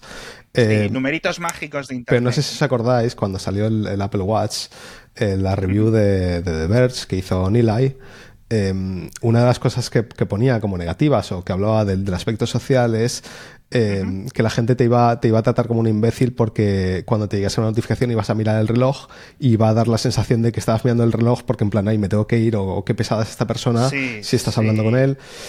Eh, son pequeños aspectos sociales que, cualquier cambio tecnológico gordo, mm, pues eso, nos cambia y vamos a ir viendo la evolución de esto. Yo creo que es que no es algo que, ni Apple puede decidir ni nosotros en un podcast podemos averiguar. Esto es algo que, pues eso, la masa de gente a medida que estos cacharros entren en, el flujo social, pues iremos viendo cómo afectan. Absolutamente, me parece un, me parece, yo creo que una, una apreciación bastante, bastante sensata. Eh, otra cosa que sorprendió mucho y que eh, me gustaría comentar es el tema del sonido. No tiene auriculares, creo que lo puedes usar con tus propios AirPods o algún tipo de conexión, pero técnicamente lo que tiene son unos altavoces que no son los típicos de conducción ósea, eh, simplemente son unos altavoces cerca de tu oreja. Pero eh, Esto creo que los tienen algunas otras gafas. Son, son altavoces, lo que tú has dicho, son altavoces, lo que pasa es que son súper direccionales y van directamente a tus oídos y luego son de audio espacial. Eh, está súper bien conseguido, suenan de maravilla. El audio espacial funciona increíble. Eh, me dio la sensación de que puedes verte una película sin tener auriculares y se escuchan fantásticos. Evidentemente, si estás en un entorno ruidoso, entra el ruido porque tienes los oídos abiertos. Y si estás al lado de alguien, la persona que tienes al lado, creo que puedo oír un poco. Eso me, eso me entendí, que puedes oír, que puedes, un poco de leak de audio. Eh, porque son altavoces, pero, pero puedes usarlos con AirPods sin ningún problema, claro en, en, el Quest, por ejemplo, el Quest 2 lleva altavoces de ese, de ese estilo, ¿no? De que están en la banda de, de tal y la persona que está al lado tuyo te escucha. O sea, no podrías, no podrías estar en la misma habitación que una persona que está viendo la tele eh, y, y, tú estar usando el, casco y estar viendo otra película o jugando algo porque os escucharíais mutuamente. Tú escucharías la, lo que está viendo la persona en la tele y, el, y esta otra persona te, te estaría escuchando a ti lo que tú estás viendo.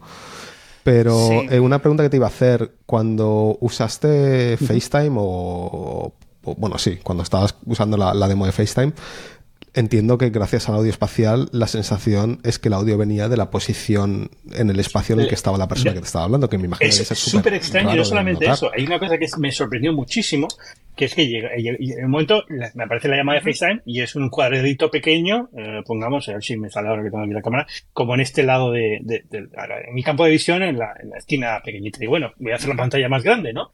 ¿Eh? Cojo con la, con la mano, no, así no porque no hay que levantarla, pero bueno, ¿eh? la, agarro con la mano, la traigo y conforme estoy acercando la pantalla, la voz de la persona es que se va haciendo más alta, más alta, más alta, como te esperarías de alguien que está ahí presencialmente hablando que se acerca a ti y me dejó de los pelos de punta como, Dios, esto está muy bien pensado.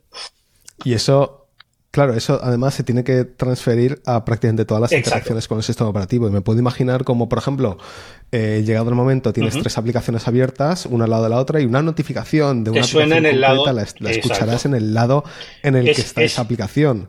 Eh, por lo tanto, todo el paradigma de, notificaciones, de, hacia dónde prestas tu atención. Sí, todo eso está súper bien, súper bien resuelto. y el audio espacial, que ya es una locura cuando tienes puestos los auriculares, estás viendo en alguna tableta, imagínate eso en contenido que realmente también es tridimensional y está en el espacio. Porque ahora lo que estás viendo es eh, eh, eh, una sensación de inmersión muy grande en una cosa que estás viendo en dos dimensiones delante tuya. Y sí, es genial, pero todo eso imagínatelo en tres dimensiones y es una, es una locura. Y, y no hemos hablado de esto, pero creo que es importante los vídeos en 3D que nos dieron. una cosa es Avatar, que está muy bien, pero no deja de ser una pantalla, un, un vídeo con un formato determinado, IMAX o lo que sea, que está en tres dimensiones y tal. Pero lo que ellos grabaron en 360 o 180 grados en 3D con sus dos cámaras 8K o no sé qué, que es el formato este que quieren ahora, que quieren ahora sacar, va a ser público y demás, pero bueno, es, es una forma de grabar. Es que es alucinante. O sea, el, deportes, yo, para mí los deportes no es que sea una cosa que me, miro golpe de vez en cuando y ya está. Pero, pero ver un partido de baloncesto así como lo pusieron a pie de cancha, o un partido de fútbol desde, desde el portero, desde, la, desde el ángulo de la portería, es que es alucinante. Es tres dimensiones, se ve perfecto, es realmente estar ahí, es una locura. Mm. Eso va a ser un mercado muy gordo para, para esto. Eh, las, los cascos de VR que hay ahora, eh, en los que ya puedes ver vídeo 3D y, panorámico y tal, si el, si el vídeo está muy bien hecho y se lo han currado mucho y lo han grabado pues en 4K, 8K y tal, la inmersión es más o menos ok, pero no deja de ser, claramente notas que estás en un vídeo panorámico. No. sé cómo explicarlo, pero falta un, hay, una, hay una falta de, claro, hay una falta de, de dimensionalidad eh, importante. Entiendo que, que los formatos de Apple. y yo creo que es una mezcla de vídeo y es una mezcla de audio espacial. Y esto, esa, esa mezcla que hace perfecta mm. es lo que consigue transportarte al sitio y es documentales de naturaleza. Nos pusieron un oso en un río y tal, y te juro que es que no era 3D, era un vídeo, pero te da la sensación de que han hecho un modelo 3D perfecto y está ahí delante tuyo. Es alucinante. Los entornos estos de paisajes que tienen, pues tanto para, por ejemplo, los cines virtuales y, otras, otras demos, no me acuerdo ahora cómo era el tema, pero creo que en cualquier momento, ¿no? Puedes, puedes transicionar a un entorno virtual eh, ¿Sabes si son 3D? ¿Son vídeos? ¿Son mezcla de eh, ambos? El cine es 3D, creo. Eh, no sabría decirte. Mount Hood, que es un poco el que nos dieron en la demo, que es el, laguito en, en con la montaña. Creo que es. Ese creo que es 3D, puede ser, no lo sé, no sabría decirte, son muy realistas, entonces son, son vídeos. También te digo que este, este tipo de escenarios están pensados para, para ser background, es decir, no, la idea no es si te los pones y, te puedes que sino que quedan como un poco como el fondo de pantalla.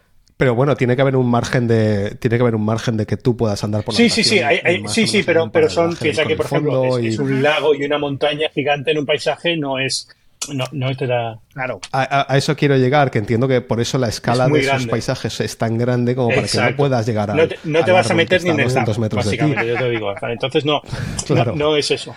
Pero me hace gracia que, estás la estás explicando como un plan de. No sé si es vídeo 3D y al final es como. Realmente da igual. Si la inversión es suficiente, sí, sí. da igual. Yo quiero saber a nivel técnico cómo lo han hecho, pero da igual, es irrelevante si la. Si la Exacto. Y, y sobre todo es eso. Al final los tienes con otras cosas encima, que es lo que te estás fijando. Te estás fijando en la pantalla de la aplicación que tienes abierta, en el Safari o lo que sea, no en el paisaje del fondo.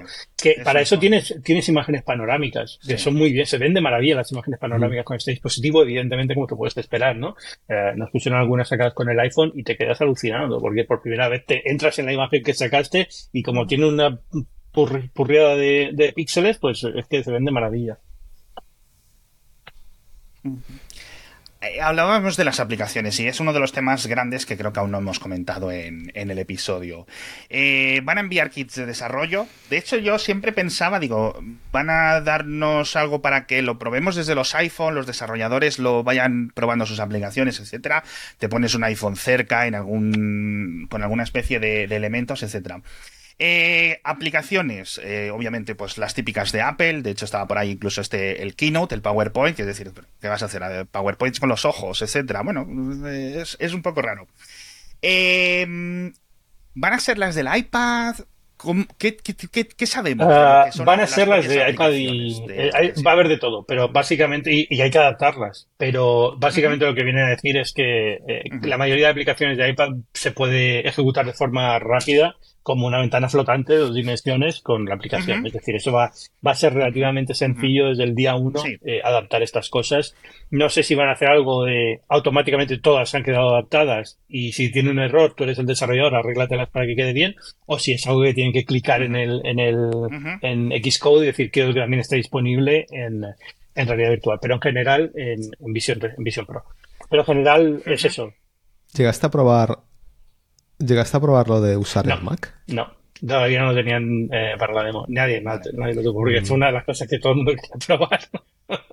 Eso lo, lo curioso. Tengo tantas, tantas No, eh, algunas te puedo responder, a ver, pero básicamente eh, lo que hace es un screen mirroring. Es, es, es, hace screen mirroring. Sí, pero por ejemplo, pero eh, es que Screen Mirroring como tal no puede ser, porque básicamente lo que, estaban diciendo es, eh, en la keynote lo que dicen es, de repente tienes una pantalla 4K eh, delante de ti. No es Screen Mirroring, cambia la, resolución, y cambia. todo, ¿no? Pero, pero en general lo que quiero decir es que ese, lo que estás haciendo, lo está haciendo el ordenador, no la gafas. Es decir, todo el procesamiento sigue pasando en el ordenador, es simplemente que la pantalla de ordenador ahora Claro, o sea, es, como si conectases un es como si conectases un monitor externo, correcto. Pero bueno, tengo muchas preguntas sobre qué resoluciones están disponibles, si, si cambias el tamaño de la, de la, pantalla virtual, aumenta el espacio de pantalla o simplemente se hace todo más grande. Eh, esto, hace mucha eh, gracia porque, claro, todos estos problemas son atados a cosas físicas, como un monitor que está en un sitio y tiene unas dimensiones concretas. Pero cuando estás hablando de algo que puedes redimensionar y poner y acercar y alejar hasta donde tú quieras, evidentemente estas consideraciones pasan a ser otras, ¿no? Es decir, la resolución de una pantalla tiene sentido cuando estás hablando de, y es que tengo 25 pulgadas para mostrar cosas y quiero que muestre más cosas o menos cosas. Pero si tú lo que tienes es una cosa que puedes redimensionar a placer en tu campo de visión, es claro, un poco diferente. Pero, pero escucha, hay una diferencia entre si yo redimensiono la pantalla virtual y los iconos se hacen más grandes. Si puedes meter más iconos. Si yo redimensiono la pantalla virtual y puedo meter más iconos. Que sí, sí, te entiendo. A eso pero me hace gracia porque digamos que cambia un poco las consideraciones que hay que tener en cuenta y eso que. Porque yo estoy pensando en plan, vale, imagínate, yo me voy de vacaciones y me llevo el portátil y las gafas, ¿vale? Eh, entonces yo mi monitor de 38 pulgadas o 40 pulgadas me lo deja en Valencia. Pero yo me voy con el portátil y si me pongo las gafas puedo tener el mismo espacio de pantalla, ya no tamaño de pantalla, ojo, el mismo espacio en pantalla que tengo con mi monitor de casa. Esa es la, eso es lo que yo quiero. E-, ese es el caso de uso eh, que entiendo. o sea, pensando, pensando eh, en quién ha hecho esto, entiendo que sí. Es decir, entiendo que esta es la gracia, que, que, que, puedes ver la pantalla que tenías en otro sitio. Entonces, lo lógico, por, o sea, lo suficientemente. Y si encima puedes tener dos o tres, ya sería mm, increíble. Eh, claro. Es que eso es lo que la, sensación, es decir, si estás usándolo, por ejemplo, con tu ordenador o con tu portátil, con tu monitor, y aparte de verlo, porque tienes ese modo transparencia, eh, puedes inventarte mágicamente otros monitores eh, a nivel de ventanas de software flotando en el aire, y creo que eso podría ser muy útil. Eh, sobre todo, em, por un concepto que hemos comentado a nivel hipotético en el programa ya no necesito monitores, ya no necesito tener un escritorio eh, de una forma específica, con unas eh, limitaciones en mi dormitorio o en mis o donde lo tengamos cada uno, sino que eh, tienes un dispositivo más o menos portátil, más o menos potente, más o menos movible, pero toda la representación gráfica está aquí. Es decir, puedes seguir usando tu teclado y tu ratón, porque técnicamente los puedes ver, o mandos o lo que sea, pero ya te olvidas de el soporte BESA para colgar el monitor, no me cabe este monitor, no me cabe este otro, ¿sabes? Y todo es en estas gafas. Esa parte la veo yo un poco... Ya no me tengo que gastar 5.000 euros en el XDR de Apple, ¿sabes? claro, te los gastas en Me gasto 3.500 en las gafas. es ideal para un piso de 30 metros en Malasaña, por ejemplo. Porque es lo, último, lo único que te va a dar para pagar cuando te compres las gafas. Sí, me, hace mucho, me, ilusiona mucho que Apple está adoptando todo esto de WebXR, todos estos estándares para Canvas y para este tipo de tecnología, eh, porque francamente, pues al final es lo, importante. Y, el hecho de que el hecho de que Safari, el hecho de que Safari fuera parte de, las presentaciones y las demos, responde a una pregunta que mucha gente sí, se hace si, si, va a haber porno para esto. Esto mucha gente se lo ha preguntado y Matías, no, lo dudes, vamos a estar en la época dorada del porno, tú tranquilo, tú tranquilo. Técnicamente día uno, porque ya no hay para, para el resto de plataformas de VR, por lo tanto. Claro, claro. Día uno. No pues, sufras, Matías. Puedes gastarte el dinero sabiendo que vas a tener por no te preocupes. eh, Venga, vamos a hablar de batería, porque el porno me ha llevado al tema de la batería, ok. Eh, ¿Cómo funciona? Sabemos que los procesadores están en el propio dispositivo, que esta es una de las grandes discusiones, una de las grandes preguntas que teníamos. ¿Dónde va a estar la petaca eh, de funcionamiento, el rendimiento, etcétera? Sabemos que está dentro, es decir, tanto un M2, no un M2 Max o un M2 Pro, sino un M2, que es suficiente, otro procesador en paralelo, el R1, para controlar los sensores, etcétera, o coprocesador, no sé muy bien cómo es, eh, cuál sería el, el aspecto. Eh, pero la batería, ¿tiene algo de batería el propio casco? ¿O, siempre necesita estar conectada por eh, ese. Hay, aquí hay algo extraño y es que el, Explícame, Ángel. cómo funciona la petaca y la conexión al casco me confunde mucho. Es decir, la batería externa tiene un USB-C que puedes para cargarla y para si quieres conectarlo directamente tiene que ser a través de la petaca pero al mismo tiempo el cable que sale de la petaca no se no parece que se pueda desconectar. Parece que sí que se puede desconectar, pero no es una conexión USB-C, ¿vale? Es lo que yo hubiera esperado. Y, y como tienes que conectarlo al casco con este sistema magnético, me confunde mucho. Es decir, entendería que fuera, eh, que eso fuera, que el, que el, sistema magnético tuviera un USB-C en el otro lado y tú le pudieras conectar cualquier batería externa, pero no, porque esto va a un cable como muy específico eh, entonces me hace pensar que a lo mejor es algo más que batería, pero al mismo tiempo no puede ser, porque entonces no tendrían los procesadores en el otro lado. Yo, tengo dos, teorías sobre esto. Una de ellas es que tiene que haber un mínimo de batería em, dentro del casco para que si tú compras más de una batería puedas cambiarla de una a otra sin perder lo que estabas haciendo. Entonces, me imagino que habrá un mínimo, mínimo, mínimo de batería para que te dé tiempo a cambiar una ¿Puede ser? No sé. Y luego la conexión la conexión conectada directamente para funcionar sin batería, ahí es donde me pillas, porque claro, me has dicho que, el USB está en la batería, a ver, en teoría para Sí, pero, pero entiendo que... Ah. Pero me parecería un poco incómodo que, tengas que tener la batería en el bolsillo y además el USB conectado tal y como, tal, y como no nos has explicado estas cosas, porque aunque las preguntas no te dicen nada, pues es la parte que estoy confundido, porque sí, parece que lo que están diciendo es conectas desde la, desde la torre de corriente el cable USB-C a la petaca, a la entrada USB-C de la petaca y de la petaca a las gafas. Pero entonces, ¿por qué tienes un sistema magnético? Porque entonces eh, lo lejos sería que un cable magnético por un lado y USB-C en el otro y ya está, ¿no? Es, es el, el, drama de los dongles, una vez más, llevado a la. Sí, pero al mismo, al mismo, tiempo tiene que haber un motivo para esto, porque Apple generalmente no lo hace por, por, por, porque, por complicar la situación. O hay una ventaja para ellos. Me puedo imaginar que igual el transformador, bueno, no el transformador, ¿no? O sea, al final eh, dependerá del voltaje que le llegue al casco. Quiere decir, si, si, hacen un cable que sea directamente del conector magnético a USB-C se tienen que asegurar que, la potencia y el voltaje que le llega al casco sea el correcto eso para hace... que no sé cuánto es, pero, para alimentar un para alimentar un M2 es bastante. Eso es por ¿eh? delivery, eso al final si lo puedes hacer con USB-C. Sí. Pero igual lo que quieren evitar es que lo conectes al cargador chungo de un Galaxy S14, ¿sabes? Eh, es que es que yo creo que eh, claro, a ver, no sé si ha quedado específicamente lo que, lo que estamos comentando. Quiero dar un poco de contexto. Es decir, tienes las gafas, que dudamos ahora mismo, porque no lo sabemos, si tienen un mínimo de batería o no, ¿vale? Y a estas gafas les puedes conectar para que se alimente de electricidad, eh, como en el Apple Watch, un pequeño sistema magnético a través del cual le metes la electricidad. Eh, y de ahí ese cable particular va a una batería. En esa batería tienes múltiples puertos o al menos un puerto USB-C. Si eso lo conectas a la corriente, la propia batería alrededor tendrá el propio transformador que o bien carga la batería y te envía la electricidad hacia el casco o lo que haga. No hay ningún problema, no es ningún tipo de reto. Eh, sí está el tema de que, oye, al final estás atado, en cierto sentido, porque son dos cables.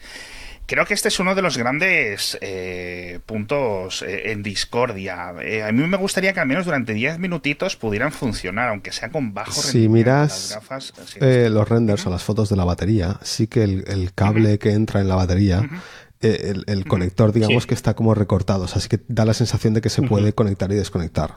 Entonces, no sé yo, no sé. Mi, mi teoría es que aún están en ello, que aún, aún no lo saben.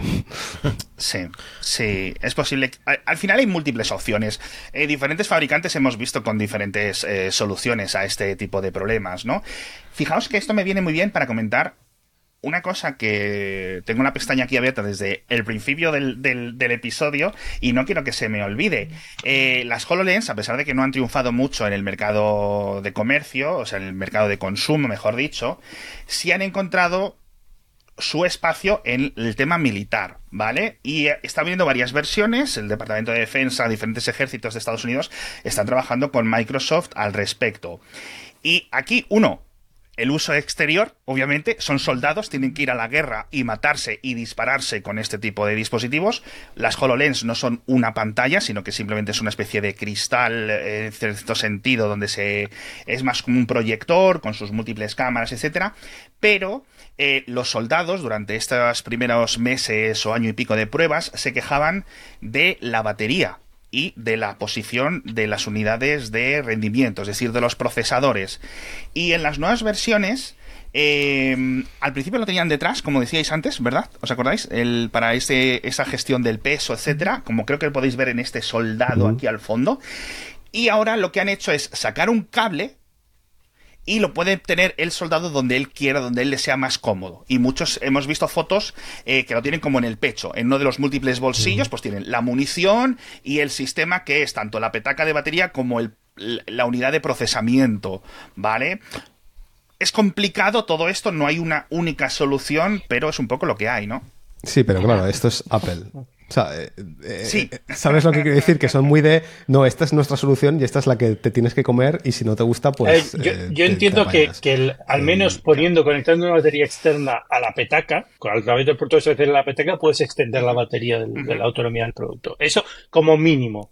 Pero lo Claro. lógico. Al final, O sea, al final acabas llevando el, el chaleco de CrossFit, Pero- lo acabas llevando con, Exacto. con las Pero entiendo 35 también que al poner el conector magnético en la propia gafa, que también es en parte, imagino, porque te puedes tropezar co- con el cable o lo que sea y no, quiere, y no quieres que el que se, se quede mal. claro, claro. eh, pues Sí, también sí, puedes sí. simplemente poner un conector magnético que tenga en el otro lado un USB-C y ahí lo conectas directamente a una batería más grande o a la corriente de la pared o al Mac o lo que sea, ¿no?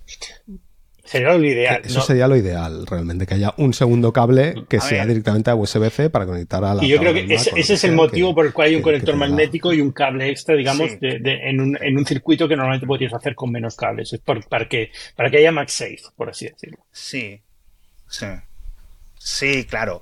Eh, técnicamente lo ideal es la transmisión inalámbrica de electricidad esta que está patentada, porque aquí hablan de 5.000 patentes, digo yo que por lo menos 10 deberían de ser de esto, es decir, es algo que se lleva... eh, pero vamos, luego imagínate, si ya estamos en plan con lo del Optic ID, que esto no lo hemos comentado, de que te escanea la retina para saber si eres tú o no, si otra persona lo está intentando utilizar, etcétera. Mi- microondas directamente al cerebro. Genial. cráneo que es algo ideal ¿no? en el mundo en fin eh, de todas formas la batería está con este cable sí vendrá en el principio con el dispositivo está incluido dentro del precio que ahora hablaremos de ello Eh, unas dos horas de batería entendí Sí, con esta mm, Mm. de Sí, pero, o sea, ¿no? es que vete a saber, eh, haciendo que, porque evidentemente reproducir vídeo tiene muy poco, tiene muy Bueno. poca mm, peso en el procesador, crear un ambiente 3D y moverte alrededor de él es diferente, ¿no? Entonces, Yo apostaría. Aquí son dos horas de dicho vídeo. dos horas, yo apostaría por dos horas haciendo. O sea, yo creo que muchas pelis. El No. Señor de los Anillos no te da Eh, para verla. Hasta la idea de que. Te quedas en el... Y al ritmo al que van las películas, la mayoría Hasta de la las idea nuevas de que esto es para usar conectado a la corriente de alguna forma, siempre. O sea, la- pues ah, en casos muy particulares, pero, pero ya, estás en el avión, es para llevarlo conectado al enchufe del avión, del asiento del avión, ya está. Ujú. Ujú. Eh, hablabas de rendimiento, Ángel. Eh, este tipo de dispositivos al final es un M2. El M2 lo hemos visto en. Bueno, eh, M2 lo hemos visto en iPads, lo hemos visto en dispositivos con disipación activa, disipación pasiva. Sabemos que, oye, pues a lo mejor estas gafas tienen menor voltaje para aprovechar mejor la batería, reducir la generación de calor, etcétera. Por las fotos he visto que tiene como pequeños agujeros de salida y entrada de aire, por lo menos. No sé si. Yo no escuché nada, eh, puede que lo haya, tendría sentido, porque el problema no es que el procesador haga mucho calor, es que tiene dos pantallas que también tendrán mucho calor, con mucho brillo, tienes varias cámaras que Claro. también capturar imagen en una cámara genera calor, o sea, hay bastante calor generado en el dispositivo, imagino que es uno de los quebraderos de cabeza de Apple ha sido cómo conseguir la- el diseño de refrigeración de todo esto. Eh, entiendo que hay un pequeño ventilador en algún sitio, porque si no, no Sí. tiene sentido. Pero ya digo, yo no lo he escuchado en ningún momento cuando las tuve puestas, ni creo que se vaya a escuchar, o sea, sería una cosa muy rara. Eso es. Eso es. Sí, yo creo que yo creo que en este sentido puede que exista, pero que no se oiga en ningún momento, que mm, creo que es una muy buena solución.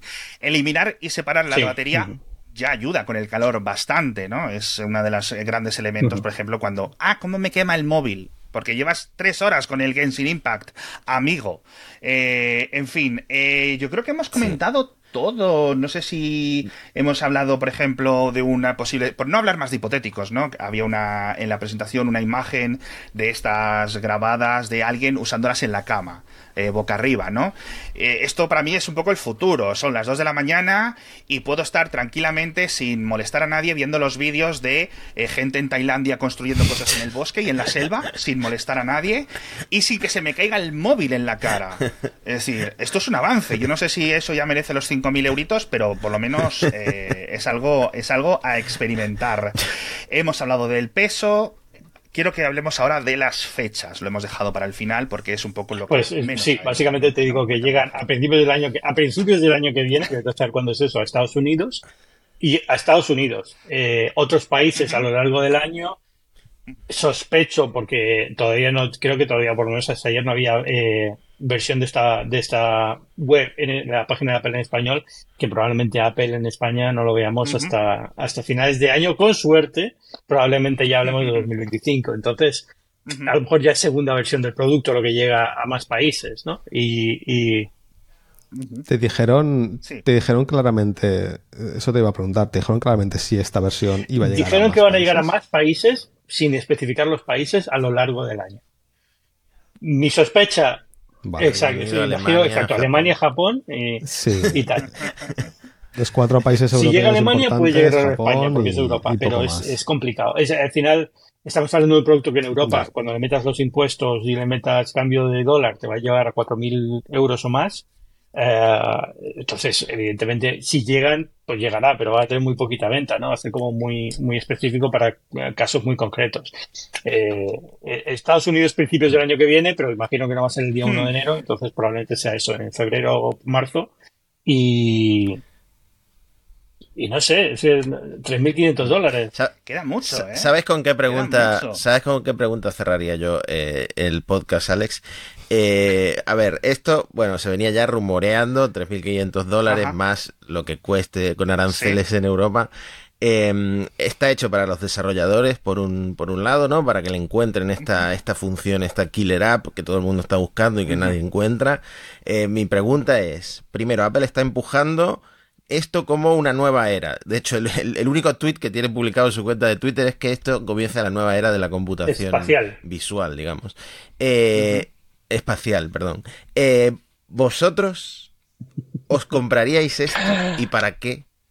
¿Para qué os Yo, compraríais? yo diría que después de probarlo, voy a comprármelo.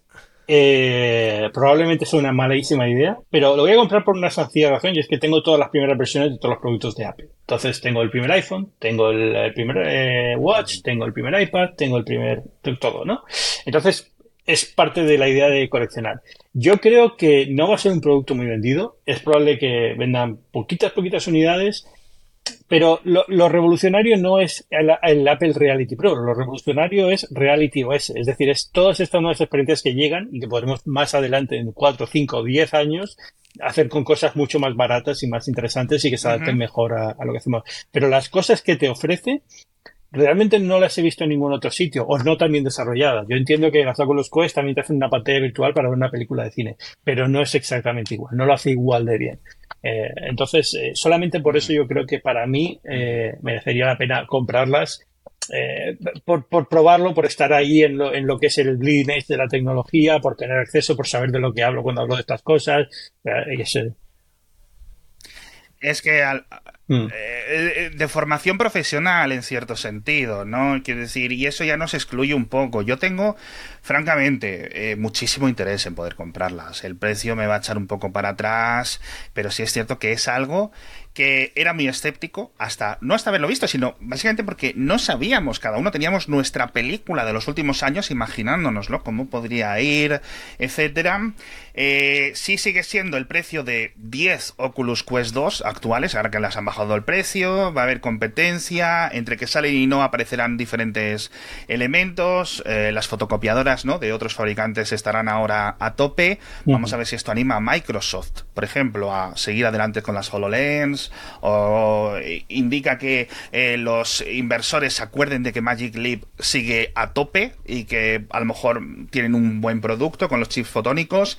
Eh, sí es cierto que me gustaría, decía, eh, por extender un poco lo que comentaba Matías, y hablando en hipotéticos, ¿vosotros creéis que podríais marcar una línea no muy fina entre el éxito y el fracaso de este producto a 5, 7, 8 años, 10 años vista? Es decir, ¿qué consideraríais como elemento que eh, en el Cupertino 299, ¿no? Eh, digamos, oye, todas las dudas eh, han quedado atrás, esto es un éxito, Apple tenía razón, o lo contrario, esto es algo que no ha acabado teniendo mucha, mucha atracción. ¿Dónde creo, la frontera?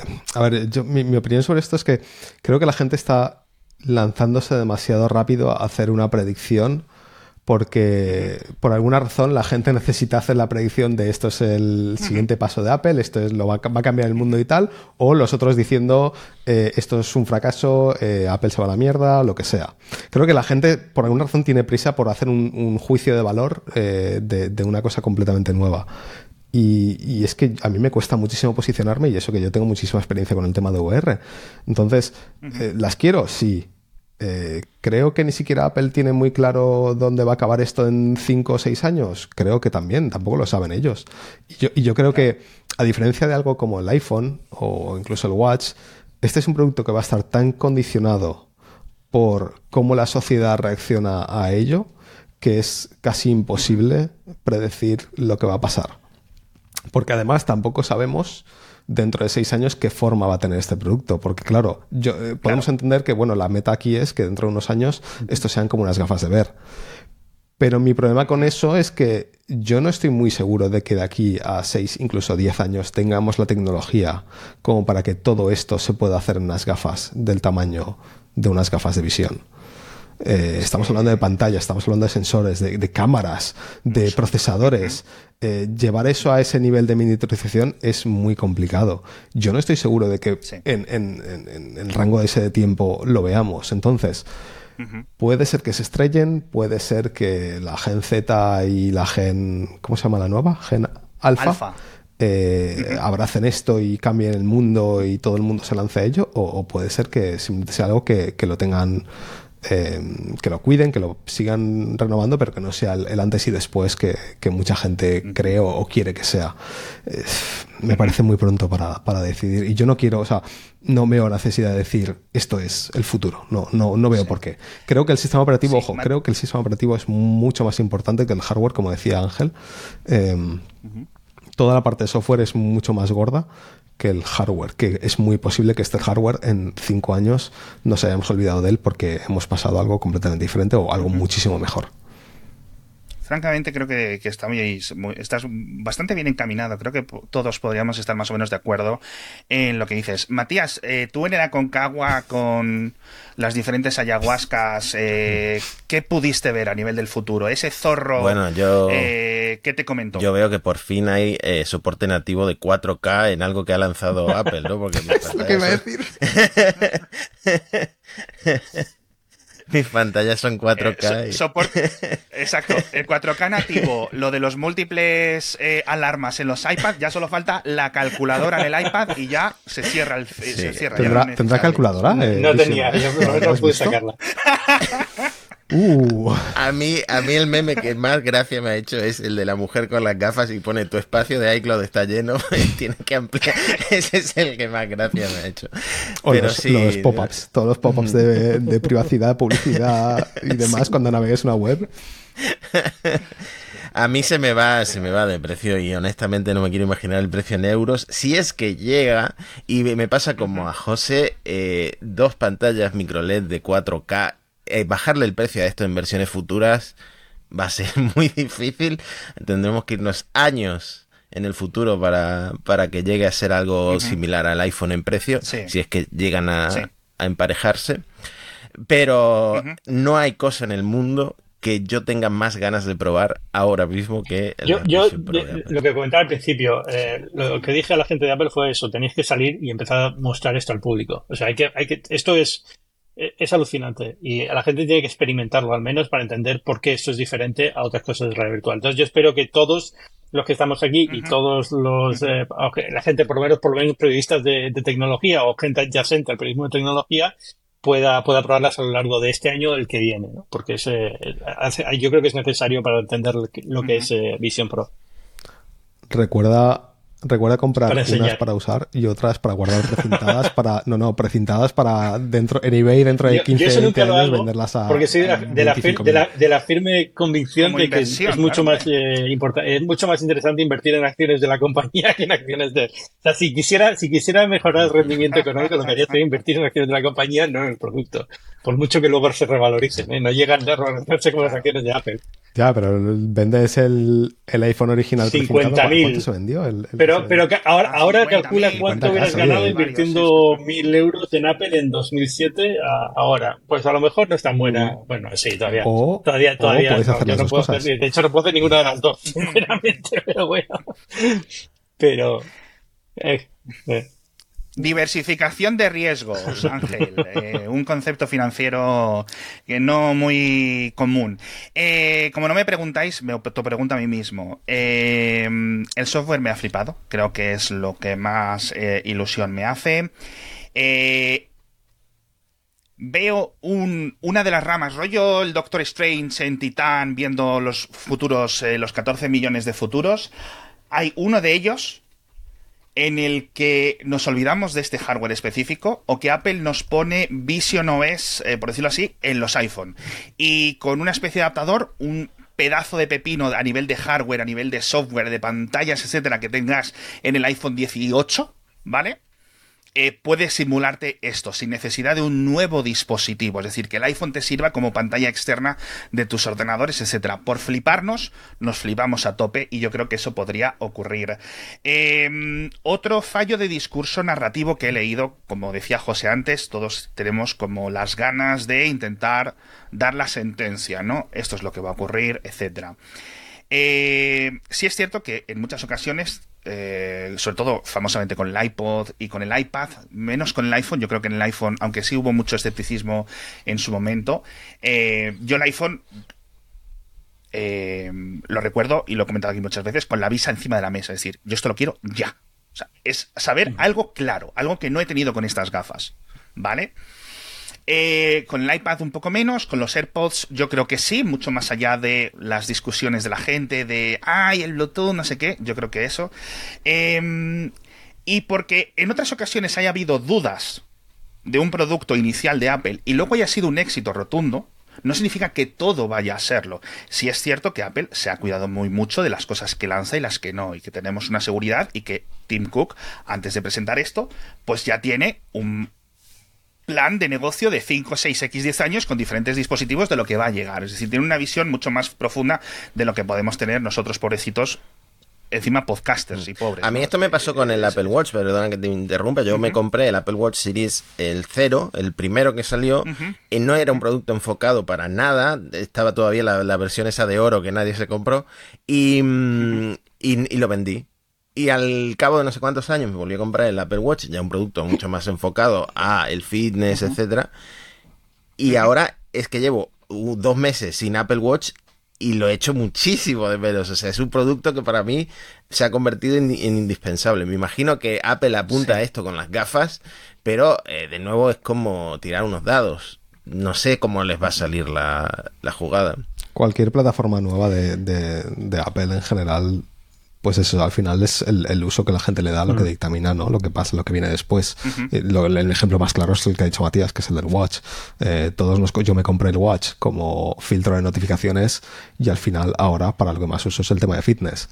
Em, y muchísimas de las funciones que, tenía cuando, cuando salió ya o, ya no, o ya no están o ya no se les da hincapié de marketing eh, y ahora son otras yo no sé si es lo que va a pasar con, con, este casco. Es que la gente tiene demasiada prisa. Creo que la gente aprendió la lección equivocada con el tema del iPhone y ahora nadie quiere ser la persona que dice que esto va a fracasar para que dentro de 15 años le saquen las screenshots, ¿sabes? Cuando el casco sea lo que todos usamos en casa. O sea, es como, eh, ¿qué, más da? Eh, yo, creo que al final lo que, lo que preguntabais antes tiene sentido. Es decir, ¿cómo considerarías que esto es un éxito? Porque eso puede ser un éxito de muchas formas y no tiene necesariamente que ser todos tenemos un casco en casa. A lo mejor es un producto muy de nicho durante toda su vida pero eh, eh, yo consideraría que es un éxito si la idea de trabajar eh, con aplicaciones en el espacio físico, virtual, pero en el espacio físico, empieza a ser algo que empieza a considerarse en muchos sectores, ¿no? Si, pues de repente las firmas de arquitectura, la idea de de vamos a trabajar en un modelo tridimensional conjuntamente en un espacio físico, deja de ser una marcianada de demo de, Microsoft para las HoloLens, ¿no? Empieza a ser algo que se considera lo normal o la forma habitual de trabajar. Para mí eso ya sería un éxito y a ver, ahí lo que tienen son los ingredientes para que, eh, por eso decía, lo importante es Reality OS, no es necesariamente Reality Pro, que es un producto, pero es un producto que cambiará. Es, es la idea esta de, aquí están los ingredientes, esto, sí. yo me quedo con esto. Esta idea que para mí hasta hace dos días era ciencia ficción, me he dado cuenta que se puede hacer con la tecnología que tenemos hoy en día. Es una tecnología cara, pero se puede hacer un entorno de realidad aumentada en el cual las cosas son permanentes, están en el espacio, se mantienen, y esto yo no pensaba que era posible, pensaba que era pues eso, una hecha por ordenador en Star Trek y ya está. Yo creo que el éxito es si dentro de 20 años podemos trazar la línea desde el paradigma en el que trabajamos y vivimos en el día a día a este día, de la presentación del, del, Vision, si podemos trazar una línea de, de, eso, de, de uno a otro, sí, sí. consideraría que, todo esto ha sido un éxito. El, que vendan 5 millones de cascos en 3 años eh, está bien, obviamente sería un éxito financiero para Apple, pero si dentro de 15, 20 años seguimos mm, trabajando como trabajamos ahora y viviendo como vivimos ahora, mm, no creo que sea el mismo nivel de éxito ¿sabes? Eh, si el casco acaba siendo el casco, las gafas o lo que sea, acaba siendo simplemente un accesorio secundario que utilizamos. Eh, no es el mismo nivel de éxito. Sí. Me parece, me parece, yo creo que la aseveración más sensata la que ha hecho José, porque creo que tiene sentido, es decir, si en los múltiples escalones de aquí al año talto uno de ellos es esto, yo creo que puede tener sentido. Si acaba en otro, en otras rutas, ¿no? Como pues, eh, pues tendrá más o menos sentido. yo creo que ha quedado un episodio magnífico, eh, largo, casi el doble o cuatro veces más incluso que los episodios eh, típicos de Cupertino, yo creo que lo merecía. Eh, Matías y yo comentaremos a fondo el resto de cosas de esta WWDC, no solo de la presentación inicial, sino de todo lo que se está contando. pero ya habéis visto que simplemente con el Vision hemos tenido que dedicarle casi dos horazas, creo que merecido, creo que espero que os haya gustado, compartirlo con vuestros amigos, los estos, eh, por favor, seguir a Ángel y a José pues en Twitter, en Mastodon, en Blue Sky, en Instagram, no sé dónde estáis más, eh, pero bueno. Eh. en, la red social que Apple ponga para las gafas estas en el futuro también, yo imagino. En Ping. en Meta, en, el metaverso. En el, en el tamaverso este de los Tamagotchi nuevos. Eh, en fin, Apple siempre quedándose atrás. Sí me gustaría eh, agradeceros a Ángel y a José por estar con nosotros, de verdad. Creo que el episodio no habría quedado tan bien sin, sin vosotros. Eh, me das mucha envidia, Ángel, por haberlo probado francamente. No tengo otra, otro adjetivo. Yo, no pensaba que iba a pasar, te aviso. O sea, hasta que me lo confirmaron no me lo creía porque pensaba que iba a ser una cosa para cuatro medios y se acabó. Sí, francamente, francamente creo que, que, ha dado mucho que hablar y ha dado mucho que hablar para bien. Eh, y con esto lo dejamos, porque no quiero alargarlo ni un minuto más. Además, seguramente tengáis que coger aviones, etcétera. Me vuelvo a poner mis eh, Vision Amateur aquí ahora mismo para que me veáis. De hecho, creo que podéis ver reflejados vuestras, vuestras caras en él. Eh, esto es el futuro, amigos. Y eh, hasta la semana que viene, dentro de unos días, que volveremos Matías y yo para hablar del resto de cositas de la WWDC. Hasta pronto. Chao, chao.